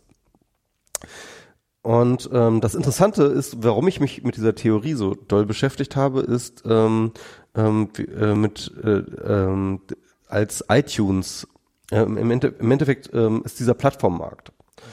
Denn was was passiert mit diesem Plattformmarkt, finde ich, ist ähm, sehr, sehr gut darstellbar an dem, was in, bei iTunes passiert ist. Also wir, wir erinnern uns, ja, irgendwie, wir hatten in den äh, Ende der 90er hatten wir plötzlich das Internet alle irgendwie in unseren Haushalten und auf einmal ähm, war Musik nicht immer etwas, was man äh, irgendwie im Laden auf einer CD kaufen konnte, sondern das war etwas, was man bei Napster getauscht hat. Ja. Mhm es gab diesen Napster-Schock. redet die Musikindustrie vom Napster-Schock. Also wir installieren uns diese ähm, Application, die halt äh, plötzlich sozusagen mir den Zugriff auf alle Musikdateien aller anderen Leute, die in diesem Netzwerk sind, ähm, er, äh, ermöglicht. Und dann brauche ich nur noch den Titel äh, einzugeben von dem, was ich haben will. Und dann kann ich mir das einfach alles runterladen. Ja, alles umsonst. Einfach alles umsonst. Haha, geil. Ähm, und ähm, das war halt der Punkt, an dem die Musikindustrie ähm, eigentlich mit dem Rücken zur Wand stand, weil ähm, ähm, das Modell, auf dem sozusagen bisher ähm, Transaktionen stattfinden und auf dem sie bisher Preise genommen hat, ne, also sozusagen ähm, war halt, sich darauf verlassen zu können, dass es eben den Staat gibt, und wenn irgendwie so ein Typ im CD-Laden ist und der eine CD klaut, dann gibt es sozusagen die Polizei, die dann kommt und den Typen einsackt und so weiter und so fort. Und dieses Modell hat plötzlich auf einmal aufgehört zu funktionieren. Ja? Hm. Auf einen Schlag hat es aufgehört zu funktionieren, ähm, dass irgendwie die Polizei irgendwie und der Staat ähm, mit dem Gewaltmonopol äh, da eine große Sache machen konnte man kann das, natürlich kann man sagen, okay, es hat schon irgendwie funktioniert, weil Napster wurde dann ja auch dicht gemacht und so, aber im Großen und Ganzen hat es nicht funktioniert, weil danach kamen dann eben andere äh, Tauschbörsen, Gnutella und was weiß ich, irgendwie eDonkey und dann eben Torrent und ähm, äh, äh, und, und File-Sharing ist halt immer noch ein äh, großes Ding, aber im Endeffekt also ist es hier? Das ist eine gute Frage, aber auf jeden Fall, auf jeden Fall ähm, bis in die 2000er rein war es auf jeden Fall ein riesengroßes Problem. Ja. Mhm. Und dann kam dann eben, ähm, und, und die Musikindustrie stand gefühlt und ich glaube auch teilweise äh, umsatztechnisch wirklich, wirklich, wirklich mit dem Rücken zur Wand. Und dann kam Steve Jobs und sagte, so, meine lieben Damen und Herren von der Musikindustrie, ich habe da einen Vorschlag, den Sie nicht ablehnen können und kam dann eben mit iTunes um die Ecke. Ja? Mhm. Und äh, das war so der erste wirklich ernsthafte äh, Vorschlag, äh, dieses Problem zu erschlagen. Es gab halt da damals dann sozusagen ähm, lokale Bemühungen, so mp3.com und so ein Kram irgendwie, halt aber dann eben so von einzelnen Labels, die dann sozusagen ihre Musik nur verkaufen konnten und das war dann einfach nicht attraktiv genug, weil du willst dann am Ende des Tages als Kunde ja irgendwie ein mehr oder weniger vollständiges einen Katalog haben von Musik. Auf jeden Fall iTunes war die ersten, die halt dann wirklich es geschafft haben, diese ganzen Musikindustrie-Leute an den Tisch zu bringen und dann mit denen äh, Verträge umzu, äh, äh, äh, zu machen und dann halt einen großen Musikkatalog online anzubieten über iTunes. Und äh, der war, der Witz ist natürlich, dass die ganzen ähm, Musikindustrie-Bosse, die fanden das alle ganz, ganz grauenhaft und äh, die, die Verhandlungen gingen dann ja irgendwie monatelang. Und äh, das Schlimmste, was sie halt fanden, war halt, dass erstens natürlich das Album wurde mehr oder weniger getötet ähm, mhm. durch diesen Ein Verkauf von Einzel, das Entbundling ne, äh, von von Alben auf Track-Ebene und dann hat äh, iTunes, hat, hat, hat Steve Jobs gesagt, sie wollen alles für einen Dollar pro, äh, jeden, jeden Song für einen Dollar pro ähm, äh, Einheit verkaufen, was denen auch nicht geschmeckt hat und so weiter. Also es war halt ganz, ganz viele Konditionen, die dann halt von Apple aufgesetzt wurden, die die Musikindustrie ganz, ganz, ganz, ganz schlimm fand. Ja. Apple hatte auch mit extrem Aber, harten Bandagen gearbeitet. Extrem, extrem. Also die haben auch und, Sachen, das hat auch haben, nur die haben auch Sachen reingepackt, bevor sie die entsprechenden Verträge hatten.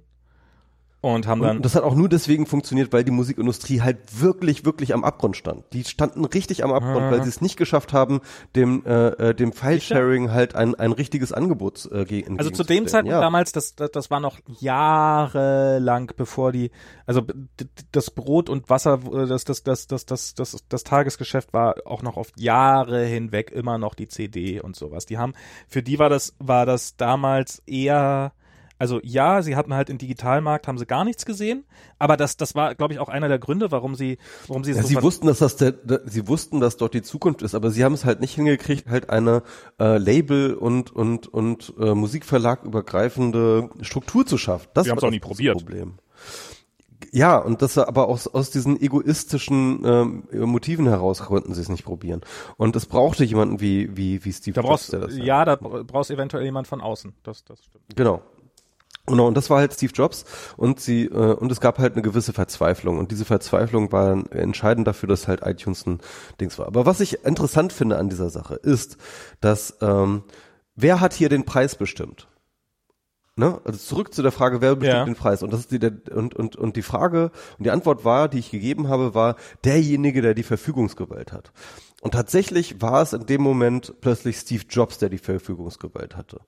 Es war nicht mehr der Staat wie vorher, ähm, äh, der, der sozusagen den Gewalteinsatz ge gespendet hat. Es war nicht mehr ähm, äh, sch schon lange nicht mehr die Besitzer, die den ähm, äh, äh, die den Gewalteinsatz gespendet hat. Auf einmal war es sozusagen die Plattform, ähm, äh, die deswegen, weil sie eben eine ganz spezifische neue Art von Macht, die sich in allererster Linie aus Netzwerkeffekten heraus ergibt, ähm, einsetzen konnte, um dann ähm, plötzlich sozusagen in dieser Position zu sein, den Preis zu bestimmen zu können. Selbst gegen den Willen der Eigentümer, ja. Und das fand ich sehr, sehr spannend. Und ähm, ähm, da habe ich auch mal einen Text drüber geschrieben. Weiß nicht. Also es ist na, inzwischen inzwischen ist das ja auch alles wieder obsolet.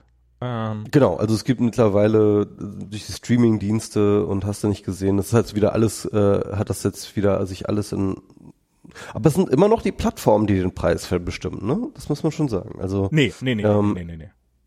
wo, wobei man muss sagen, Nein, nein, nein, nein, Spotify gehört ja den äh, äh, D- vielen das einigen ist, Labels. das ist, ne? das ist, das ist, also die Plattform bestimmen nicht die Preise.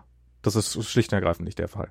Das ist, du zahlst die, die, die Musikfalle, also die, die Musiklabels achten penibel darauf, dass jeder, dass, dass, dass, dass, dass, dass die wollen halt, äh, die, die, die Labels wissen, dass sie, dass sie, ähm, dass wenn einer von diesen, eine von diesen Plattformen zu stark wird, dass sie dann ein Problem kriegen. Dass die dann nämlich äh, eben den Verhandlungsdruck aufbauen können und dann halt die Stimmt, die haben so eine Art Kartell jetzt mittlerweile gegründet. und ne? die, so, die, die sorgen einfach dafür, du kriegst halt den Katalog und das, das, und du musst dafür, musst dafür bestimmte Bedingungen erfüllen. Und darum kosten ja auch ungefähr alle das Gleiche. Darum kostet Apple Music so viel wie Spotify kostet, so Mhm, viel wie, genau, ja. wie, wie YouTube Music und Amazon, okay, bei Amazon Prime hast du halt, und, und das ist, das, die, die nehmen sich alle nicht viel. Und das ist das Ziel der, der Labels, dass die, dass die alle im Wesentlichen das gleiche Produkt bekommen. Und da müsste eigentlich auch echt mal das Kartellamt dazwischen gehen. Ne? Das ist, glaube ich, die, die haben sich echt abgesprochen, ne? Na, na, na, sie haben sich, also was, was ich ja viel schlimmer finde, äh, dass sie sich, dass sie sich auch noch gegen ihre eigenen, äh, gegen ihre eigenen Musiker verschworen haben. Dass halt, Das äh, sowieso, ja. dass sie, dass, dass, dass die Musiker Aber das ist ja alt. ja, aber dass, dass, dass sie halt die Gelegenheit genutzt haben und dass halt ähm, äh, zum einen natürlich, dass die, dass es eben auch bei bei digitaler Musik noch sowas wie so eine Bruchpauschale gibt. Also als es früher, als als es Schallplatten gab, sind halt bei der Lieferung sind halt so und so viele Schallplatten zu Bruch gegangen, die man nicht verkaufen konnte. Das wurde dann halt quasi in einer Pauschale abgegolten äh, mit dem Musiker und dann kam irgendwann mal CD und dann ist eigentlich schon gar nichts mehr zu Bruch gegangen, aber die Bruchpauschale blieb halt drin und dann jetzt haben wir halt MP3s, die verkauft werden und da ist immer noch die Bruchpauschale drin. Also es fallen halt einfach so und so viele MP3s fallen runter bei der Lieferung an den Kunden, die können dann nicht mehr verkauft werden, dann muss ein neues MP3 her. Und was natürlich totaler Bullshit ist, aber ja, ähm, das steckt halt noch drinne und bei diesen Streaming-Diensten ähm, werden die gnadenlos über, über den Tisch gezogen, die Musiker. Und zwar indem, klar, die kriegen pro, pro gehörten Stream, kriegen die so und so viel Prozent ab. Aber dann se senken halt die Labels diese, äh, diese, diese Gebühren für die, ähm, also für, für, den, für den einzelnen Stream und die, und du bezahlst halt einfach eine Riesenpauschale, um überhaupt diesen ganzen Katalog zu kriegen. Also anstatt halt zu sagen, ja, du kriegst pro Stream, sagen wir mal, drei Cent oder keine Ahnung, was das, was das ist, aber irgendwie den Preis, sagen die halt, ja, nein, du überweist uns eine Million, aber dann brauchst du pro Stream auch nur noch ein Cent zu bezahlen, weil halt von dem, von den pro Stream Kosten kriegt halt der Musiker sein, sein Geld ab und von dieser Million, die du vorher bezahlen musst, sieht halt kein Musiker irgendwas. Und ähm, ja, also das ist hätten hätten Musiker sowas wie eine Hör mal auf. Ähm, hätten Musiker sowas wie eine ähm, wie eine Lobby, dann dann dann würde das wahrscheinlich auch besser aussehen. Aber haben sie halt nicht. Michi? Ja, ja, ja, ja, ich höre. Ja, ich glaube nicht. ich hast dich erwischt. Seemann? äh, Ja. Genau, also äh, äh, die die die die Musikverlage. Äh, man muss auch, ver, wie gesagt, man muss auch verstehen, dass da sich hinter Spotify steht steht ähm, ein ähm, ein Zusammenschluss von verschiedenen Labels, die das, das ganze Ding betreiben, ja. Also das heißt mit anderen Worten ähm, auch äh, die einzelnen äh, oder oder äh, zumindest bei Spotify ist es so, dass äh, äh, da die Labels auch direkt sozusagen die tonangebenden Leute sind. Die wollten die, die haben natürlich auch aus diesem äh, iTunes-Ding gelernt. Ne? Ja, die ja. haben halt gemerkt, okay, wenn du nicht deine eigene Infrastruktur hast, dann bist du abhängig halt von solchen Playern wie Apple, dann ähm, äh, und äh, du musst deine eigene Plattform haben, sonst bist du nichts, ja. Und, und das, was ähnliches können wir ja bei, bei Film sehen. Wo ja auch, also das fing halt an mit Netflix, das halt ähm, damals, als es den Digitalmarkt noch nicht so gab. Ähm, also Netflix hat ja angefangen als, mach mal den Ton wenigstens aus, bitte. Ähm, Eigentlich aus, genau, okay, so. ähm, Netflix, nein, du hast den Ton nicht aus. Warum? Ich habe das, ich hab das hier. Ach so, das kann ich gar nicht, weil weil weil das Ding hier angeschlossen ist, kann ich das gar nicht äh, ausmachen. Komischerweise. Ähm, Ähm, warte mal, ich kann mal diese Kopfhörer wieder dran machen. So, jetzt. Hm? Ähm, Netflix hat halt als DVD-Versender angefangen. Also du konntest dir halt, äh, kon hast eine monatliche Pauschale bezahlt und dann haben die dir DVDs zugeschickt und äh, Also zehn auf einmal und so, ne? Genau. nee, du konntest eine bestimmte, äh, du konntest nur so und so viele CD, äh, DVDs äh, gerade in der Luft haben sozusagen. Also entweder Mhm. du konntest die beliebig lange behalten.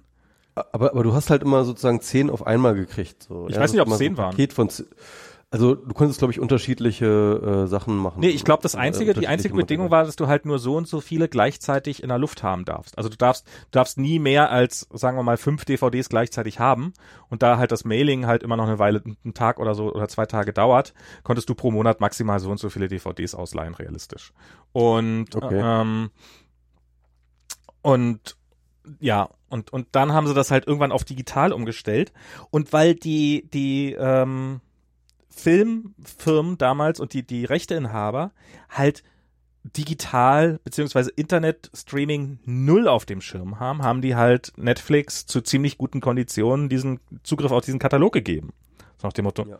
die, die Idioten geben uns Geld dafür für Streaming? Das wird sich doch nie durchsetzen. Und Ja. das ist auch einer der Gründe, warum hier gerade in den USA Netflix war ja war ja eine Zeit lang super, dass du quasi alles auf Netflix gefunden hast und es ist dann nach und nach weniger geworden, weil dann nämlich die die Rechteinhaber dann irgendwann die hatten halt die Verträge für so und so viele Jahre und dann haben die halt irgendwann festgestellt, hm, das das da wollen wir jetzt bessere Konditionen haben oder dieses Geschäft können wir doch selber machen. Und Mhm. ähm, dann haben sie halt ihr Zeug von Netflix runtergenommen. Und was die dann ja alle Das war dann aber auch der Grund, warum dann äh, Netflix angefangen hat, eigene Produktionen zu machen. Genau, Also, weil die halt nicht in diese, in diese Spotify-Falle tapsen wollten. Das halt, ähm, wo halt, äh, wo sie halt ein reiner, reiner, äh, reiner Durchleitungsdienst sind und die, die Konditionen von den Rechteinhabern komplett diskuti- äh, äh, äh, diktiert kriegen.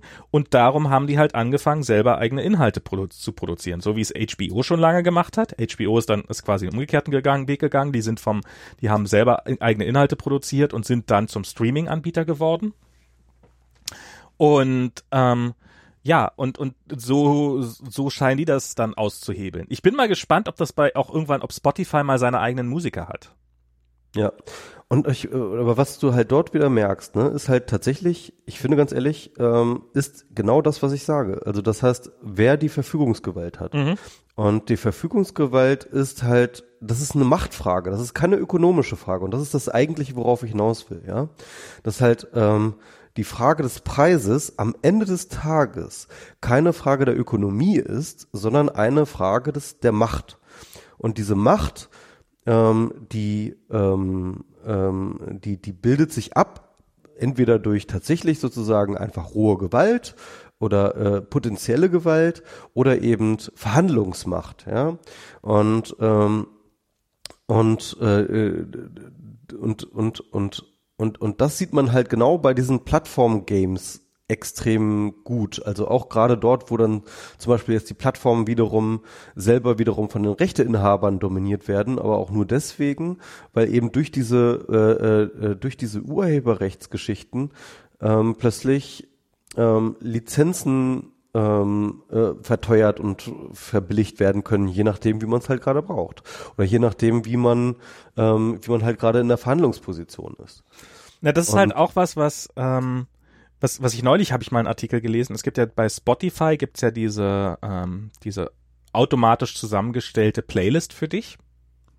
Ähm, wie, warte mal, die heißt, ich kann mal gucken, wie die heißt. Ich selber habe ja nur ein, ich habe ja keinen, ich habe nicht einen Musikstreaming-Dienst, aber Diana hat einen. Discover Weekly heißt die. Dein Mix der Woche. Ähm, den hat Diana.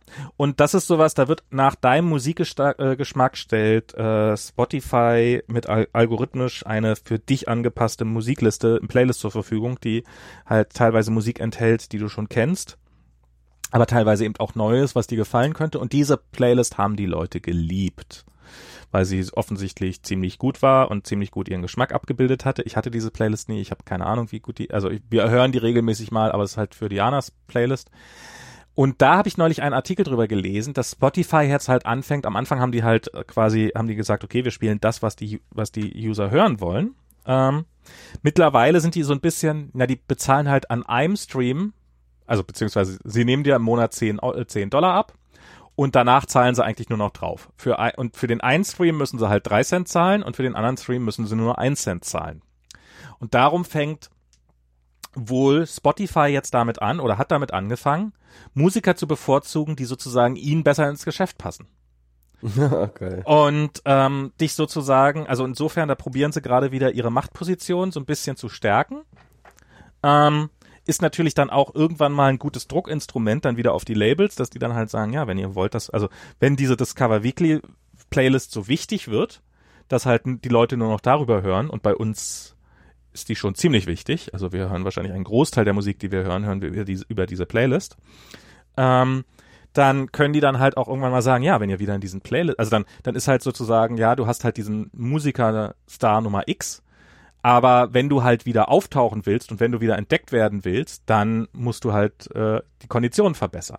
Und so, glaube ich, probiert gerade Spotify sich dann so ein bisschen wieder über diese Algorithmik und über darüber, über die Tatsache, dass sie, dass sie den direkten Zugriff und die Empfehlungsgewalt über den Kunden haben, ähm, sich wieder, wieder ein bisschen mehr Verhandlungsmasse zu schaffen.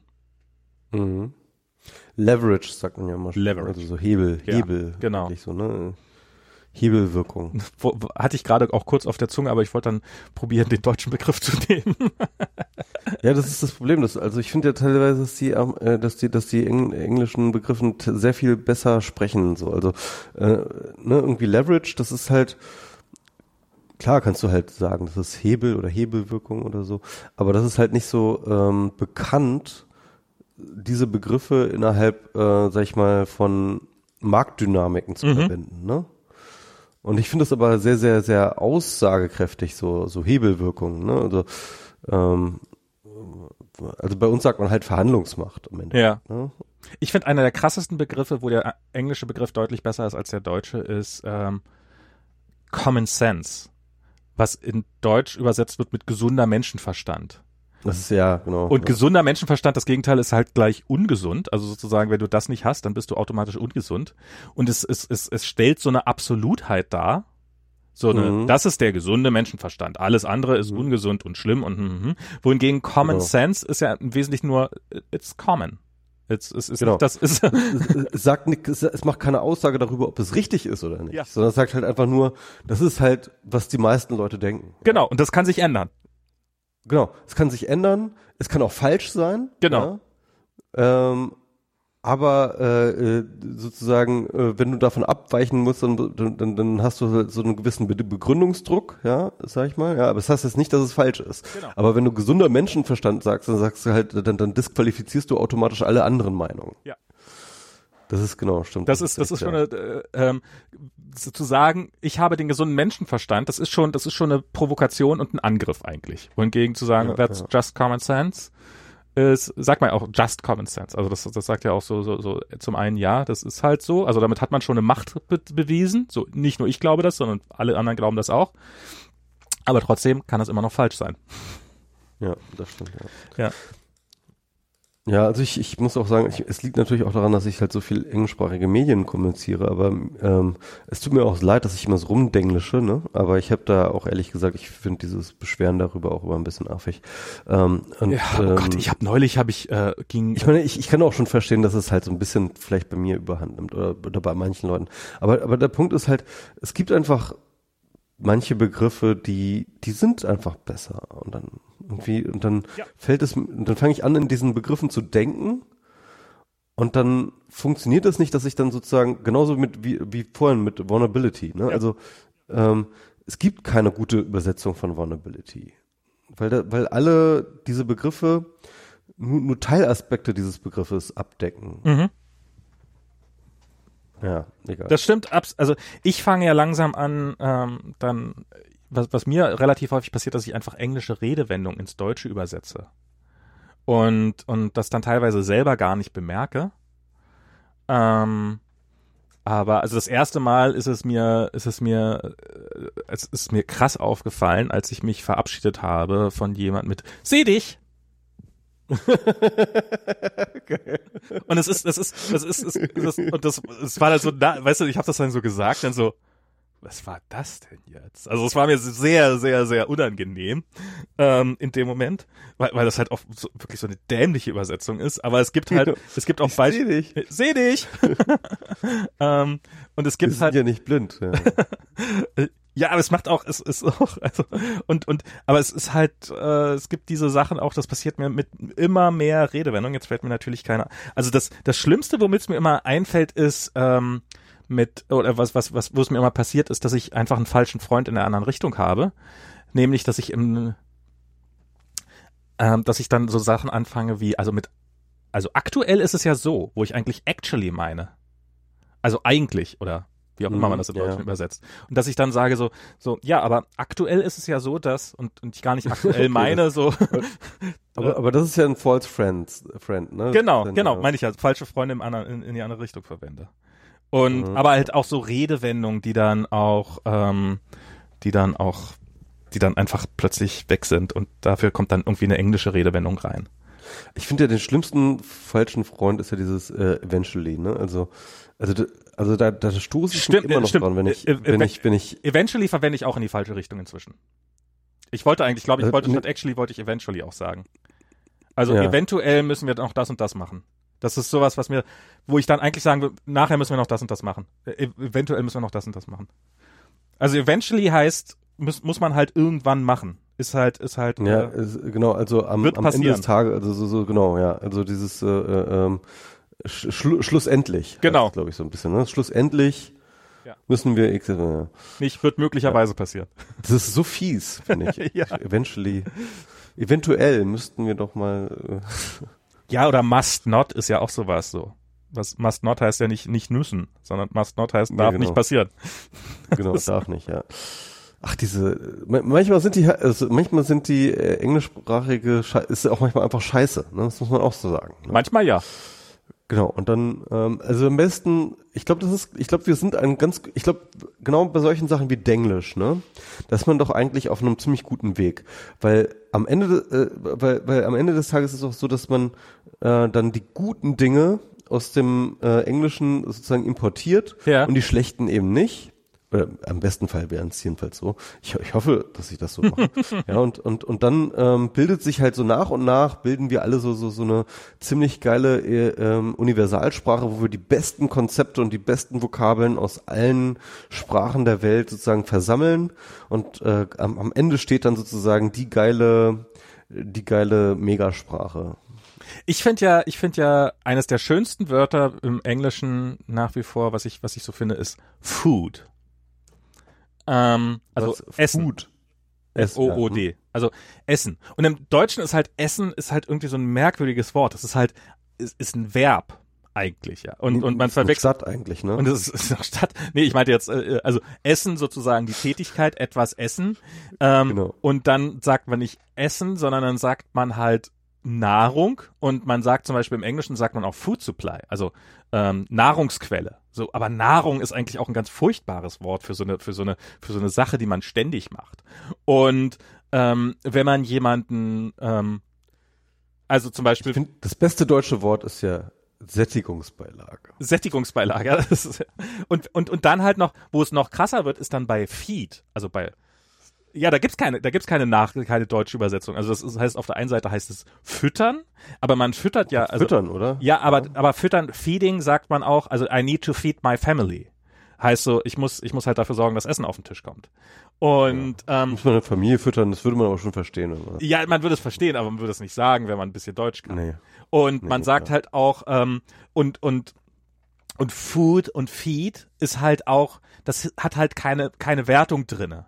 Im Deutschen, also wenn man sagt, ich muss meine Familie füttern, ähm, so, und, und darum hat man dann immer eigentlich immer gleich so ein bisschen bessere Begriffe, eben Nahrung oder Lebensmittel oder irgendwie sowas. Also man würde halt nie mit, äh, mit, mit Essensknappheit sagen, sondern man würde immer Lebensmittelknappheit sagen oder Nahrungsknappheit Mhm. oder irgendwie sowas. Nahrungsengpässe.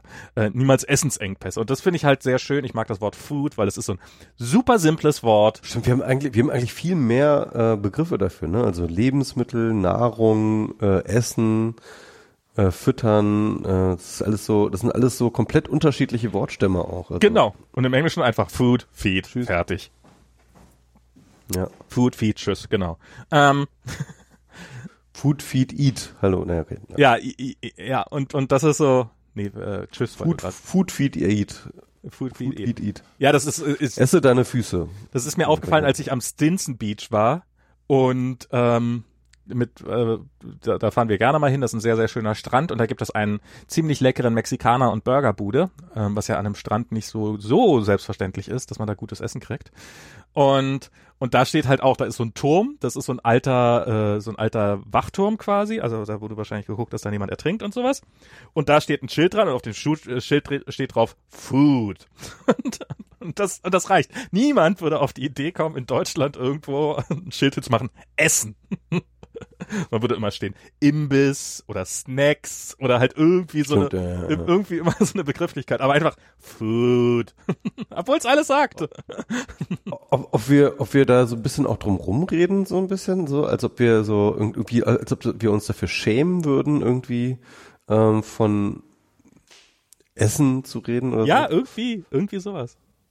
So, als ob das irgendwie, ja. Sprich das nicht so direkt an. ja. Es ist so. Ver verdauungsrelevante Sachen bitte, bitte nicht hier. Also, also du gehst doch jetzt nicht zum Imbiss, um was zu essen, ja. Du gehst doch jetzt irgendwie zum Imbiss, weil das irgendwie so soziale Situation ist. Also, ja, naja, egal. ich überlege gerade nur rum. ja, ja, aber es ist meine Überlegung, ich habe halt genau die gleiche Überlegung auch gehabt und habe dann beschlossen, dass halt Essen einfach dadurch, dass es vom Wortstamm her so ein doofes Wort ist, dass das darum einfach nicht gerne genommen wird. Ja. Ähm, es gibt dann ja noch äh, äh, so diese ganzen Überlegungen ähm, in den verschiedenen Sprachen. Also zum Beispiel, ne, irgendwie, dass halt äh, Kontinentaleuropäer, ähm, wenn, wenn sie fluchen, immer äh, gerne äh, Fäkalienworte benutzen, also Ja. Merde, ähm, Scheiße, Kacke, Pisse und so. Und ähm, die äh, sozusagen Anglophonen halt immer gerne sexual aufgeladene Begriffe, Fuck und äh, Wenn man sagt Ne, schon also- gerne Shit. Ja, so, so Bullshit, ne? Irgendwie so. Bullshit ist ja. ja, Bullshit ist ja fast Standardredewendung. Ja, aber, aber eigentlich, aber, aber tendenziell eher so sexuell konnotierte Sachen, oder? Ähm, also eh fucking, verfickte fucking Scheiße. natürlich, fucking sagt man natürlich auch relativ verfickte Scheiße, ja, ist dann natürlich beides. Äh, Du Scheiße. fucking Die Kombination ist immer das Stärkste. sagt man relativ häufig. Man, man denkt ja immer so, dass hier, ähm, ähm, dass so gerade im Arbeitskontext überhaupt nicht geflucht wird. Ähm, ho, ho, ho, ho. Stimmt, die, Ameri die, die, die Amis haben ja auch mal voll so ein, so, so ein, ähm, äh, äh, so, so eine richtige Moral, ähm, ähm, also so eine richtige Moralregelung, dass sie den Kindern bei, beibringen, nicht zu fluchen und so ein Scheiß. Ja. Ist ja noch- Ja. Ähm, es, es ist jetzt halt bei, also ich. Also das ist ja schon mehr eine Bombe, glaube ich, als in Deutschland. Äh, Mhm. Wobei ich es auch in, in Deutschland jetzt auch nicht als total harmlos sehen würde, glaube ich. Ich glaube, die, also so, so, die sind schon, die Amerikaner sind schon ein bisschen pingeliger da als sowas. Ähm, aber so, so, ich möchte schon gerne, also das ist halt, ähm, ich habe halt, ich habe zu lange darauf nicht geachtet und dann hat sich Kolja das auch abgewöhnt und dann sagt man natürlich dann Shit oder Fuck, sagt er dann natürlich nicht einfach so, sondern er sagt es natürlich auch mit der entsprechenden Betonung, mit dem entsprechenden Wurf, so indem man das halt gerne sagt. Und das ist schon auch, auch wenn es zu Hause macht und man es einfach nur so hört, ist das schon mal ein ziemlicher Schock. Also ist jetzt nicht so, als ob ich da sage, ja, da sagt er halt. Ähm, ähm, aber eben auch. Bist ja jetzt auch halber Amerikaner. Bin jetzt, ja, auch- ja, das, das, das, das stimmt tatsächlich, kommt dann ein bisschen mit rein, weil man will natürlich auch, dass, dass das dann, äh, die, die Angst ist natürlich in erster Linie, sagt das dann auch in einem falschen Kontext vielleicht. Aber so dieses, dieses, was man ja hier tatsächlich teilweise hat, so, ich kann mich noch dran erinnern, dass irgendwie, es gab mal so ein, äh, ich weiß nicht, ob das Alexa war oder Hey Google, wo dann irgendwie ähm, irgendein Kind so eine ähm, total harmlose Suchanfrage bei Alexa gemacht hat und das Kind hat da und, und, und äh, Alexa hat dann irgendwie aus dem App Store irgendwie den Namen irgendeiner irgendeiner ähm, irgendeiner Porno-Ad vorgelesen. und und äh, und, und Alexa hat Porno-Apps. Moment mal, ich muss noch mal über mein, jetzt muss ich noch mal drüber, drüber nachdenken. Und ähm, oder ich weiß nicht woher, auf jeden Fall irgendwie so ein, so ein, so ein, so ein ich, ich glaube, war tatsächlich irgendwie in diesem Amazon App Store. Ja, du kannst äh, bla bla bla bla bla bla bla bla bla bla bla bla äh, ficken, Fistbump und so weiter aus, aus dem App Store runterladen. Und und das war halt das, das, das Lustige an dem Video war auch, wie, wie die, wie die Eltern sofort kreischend probieren, dieses Kind aus dieser Situation rauszuziehen. Ähm, und, und halt irgendwie ähm, sofort total durchdrehen. Und ähm, wo ich wahrscheinlich nach wie vor eher loslachen würde. Ähm, und das einfach lustig finden würde und dann halt äh, probieren würde, Kolja im Nachhinein zu erklären. Aber ich glaube, so dieses ähm, äh, hier ist es noch sehr weit verbreitet, dass das Kind diese Begriffe gar nicht hören darf und nicht wissen darf, dass die überhaupt existieren, so nach dem Motto. Und ich glaube, die meisten deutschen Eltern gehen da schon eher dran als, die können schon wissen, dass die existieren, aber halt wissen, dass man die nach Möglichkeit in bestimmten, bestimmten Kontexten einfach nicht verwendet. so, Max. Also entweder mache ich jetzt noch mal eine ähm, äh, MS Pro Pause oder wir ähm, beenden. Würde sagen, wir haben es langsam hinter uns, oder? Es sind jetzt bei zwei Genau, ja, wir Stunden auch 40. Schon, das ist jetzt schon ordentlich, ne? Das Ja. ist für uns, sogar für unsere Verhältnisse ordentlich. Würde ich auch sagen. Gut, war doch irgendwie ein, schöner Plausch. Eigentlich finde ich das gar nicht schlecht, wenn wir so komplett unvorbereitet einfach loslabern. Also Ja, aber ich habe ich hab ja meine Themenliste noch gehabt und nicht eins davon haben wir angesprochen. Wir haben jetzt die ganze Zeit nur über Geld geredet und so. Also ich hatte ja schon, ich wollte hier über die Wahlen in Virginia, was, has, was, was hat das für Auswirkungen auf Trump? Ich wollte hier über, über die russischen Twitter-Accounts und die ganzen Trollfarmen wollte ich reden. Ich wollte über so viele Sachen reden und nichts davon haben wir geschafft. Stimmt eigentlich, ja. Ja, aber irgendwie, ich find's trotzdem besser. Ja, Also ich hatte irgendwie, ich fand das auch irgendwie gut, einfach mal. Mein Redebedürfnis, wa- verstehst du? Ich, ich, ich sitze ja hier, also ich, ich mag das auch, ich rede gerne mit dir über einfach irgendwelche Themen, aber ich, ich, wie gesagt, ich höre oft nicht so viele, nicht so viele Podcasts, sondern ich mache mir meine Gedanken und manchmal mache ich mir eben Gedanken über so weltpolitische Themen und dann ist es wichtig für meine Hirnhygiene, dass ich, Mhm. dann, dann formuliere ich meine Gedanken dazu in Worten, die ich dann gerne im Podcast sage. Ah, okay. Und dann sind sie raus. Weißt du, ist dann der Flash. Also das ist jetzt sozusagen, falls, wo wir ja gerade bei Verdauung und und so waren. Ähm, das ist jetzt die, die, die, dieser Podcast ist das Klo meines Brain-Verdauungsprozesses. Und deswegen müssen wir ganz dringend damit Geld verdienen, weil.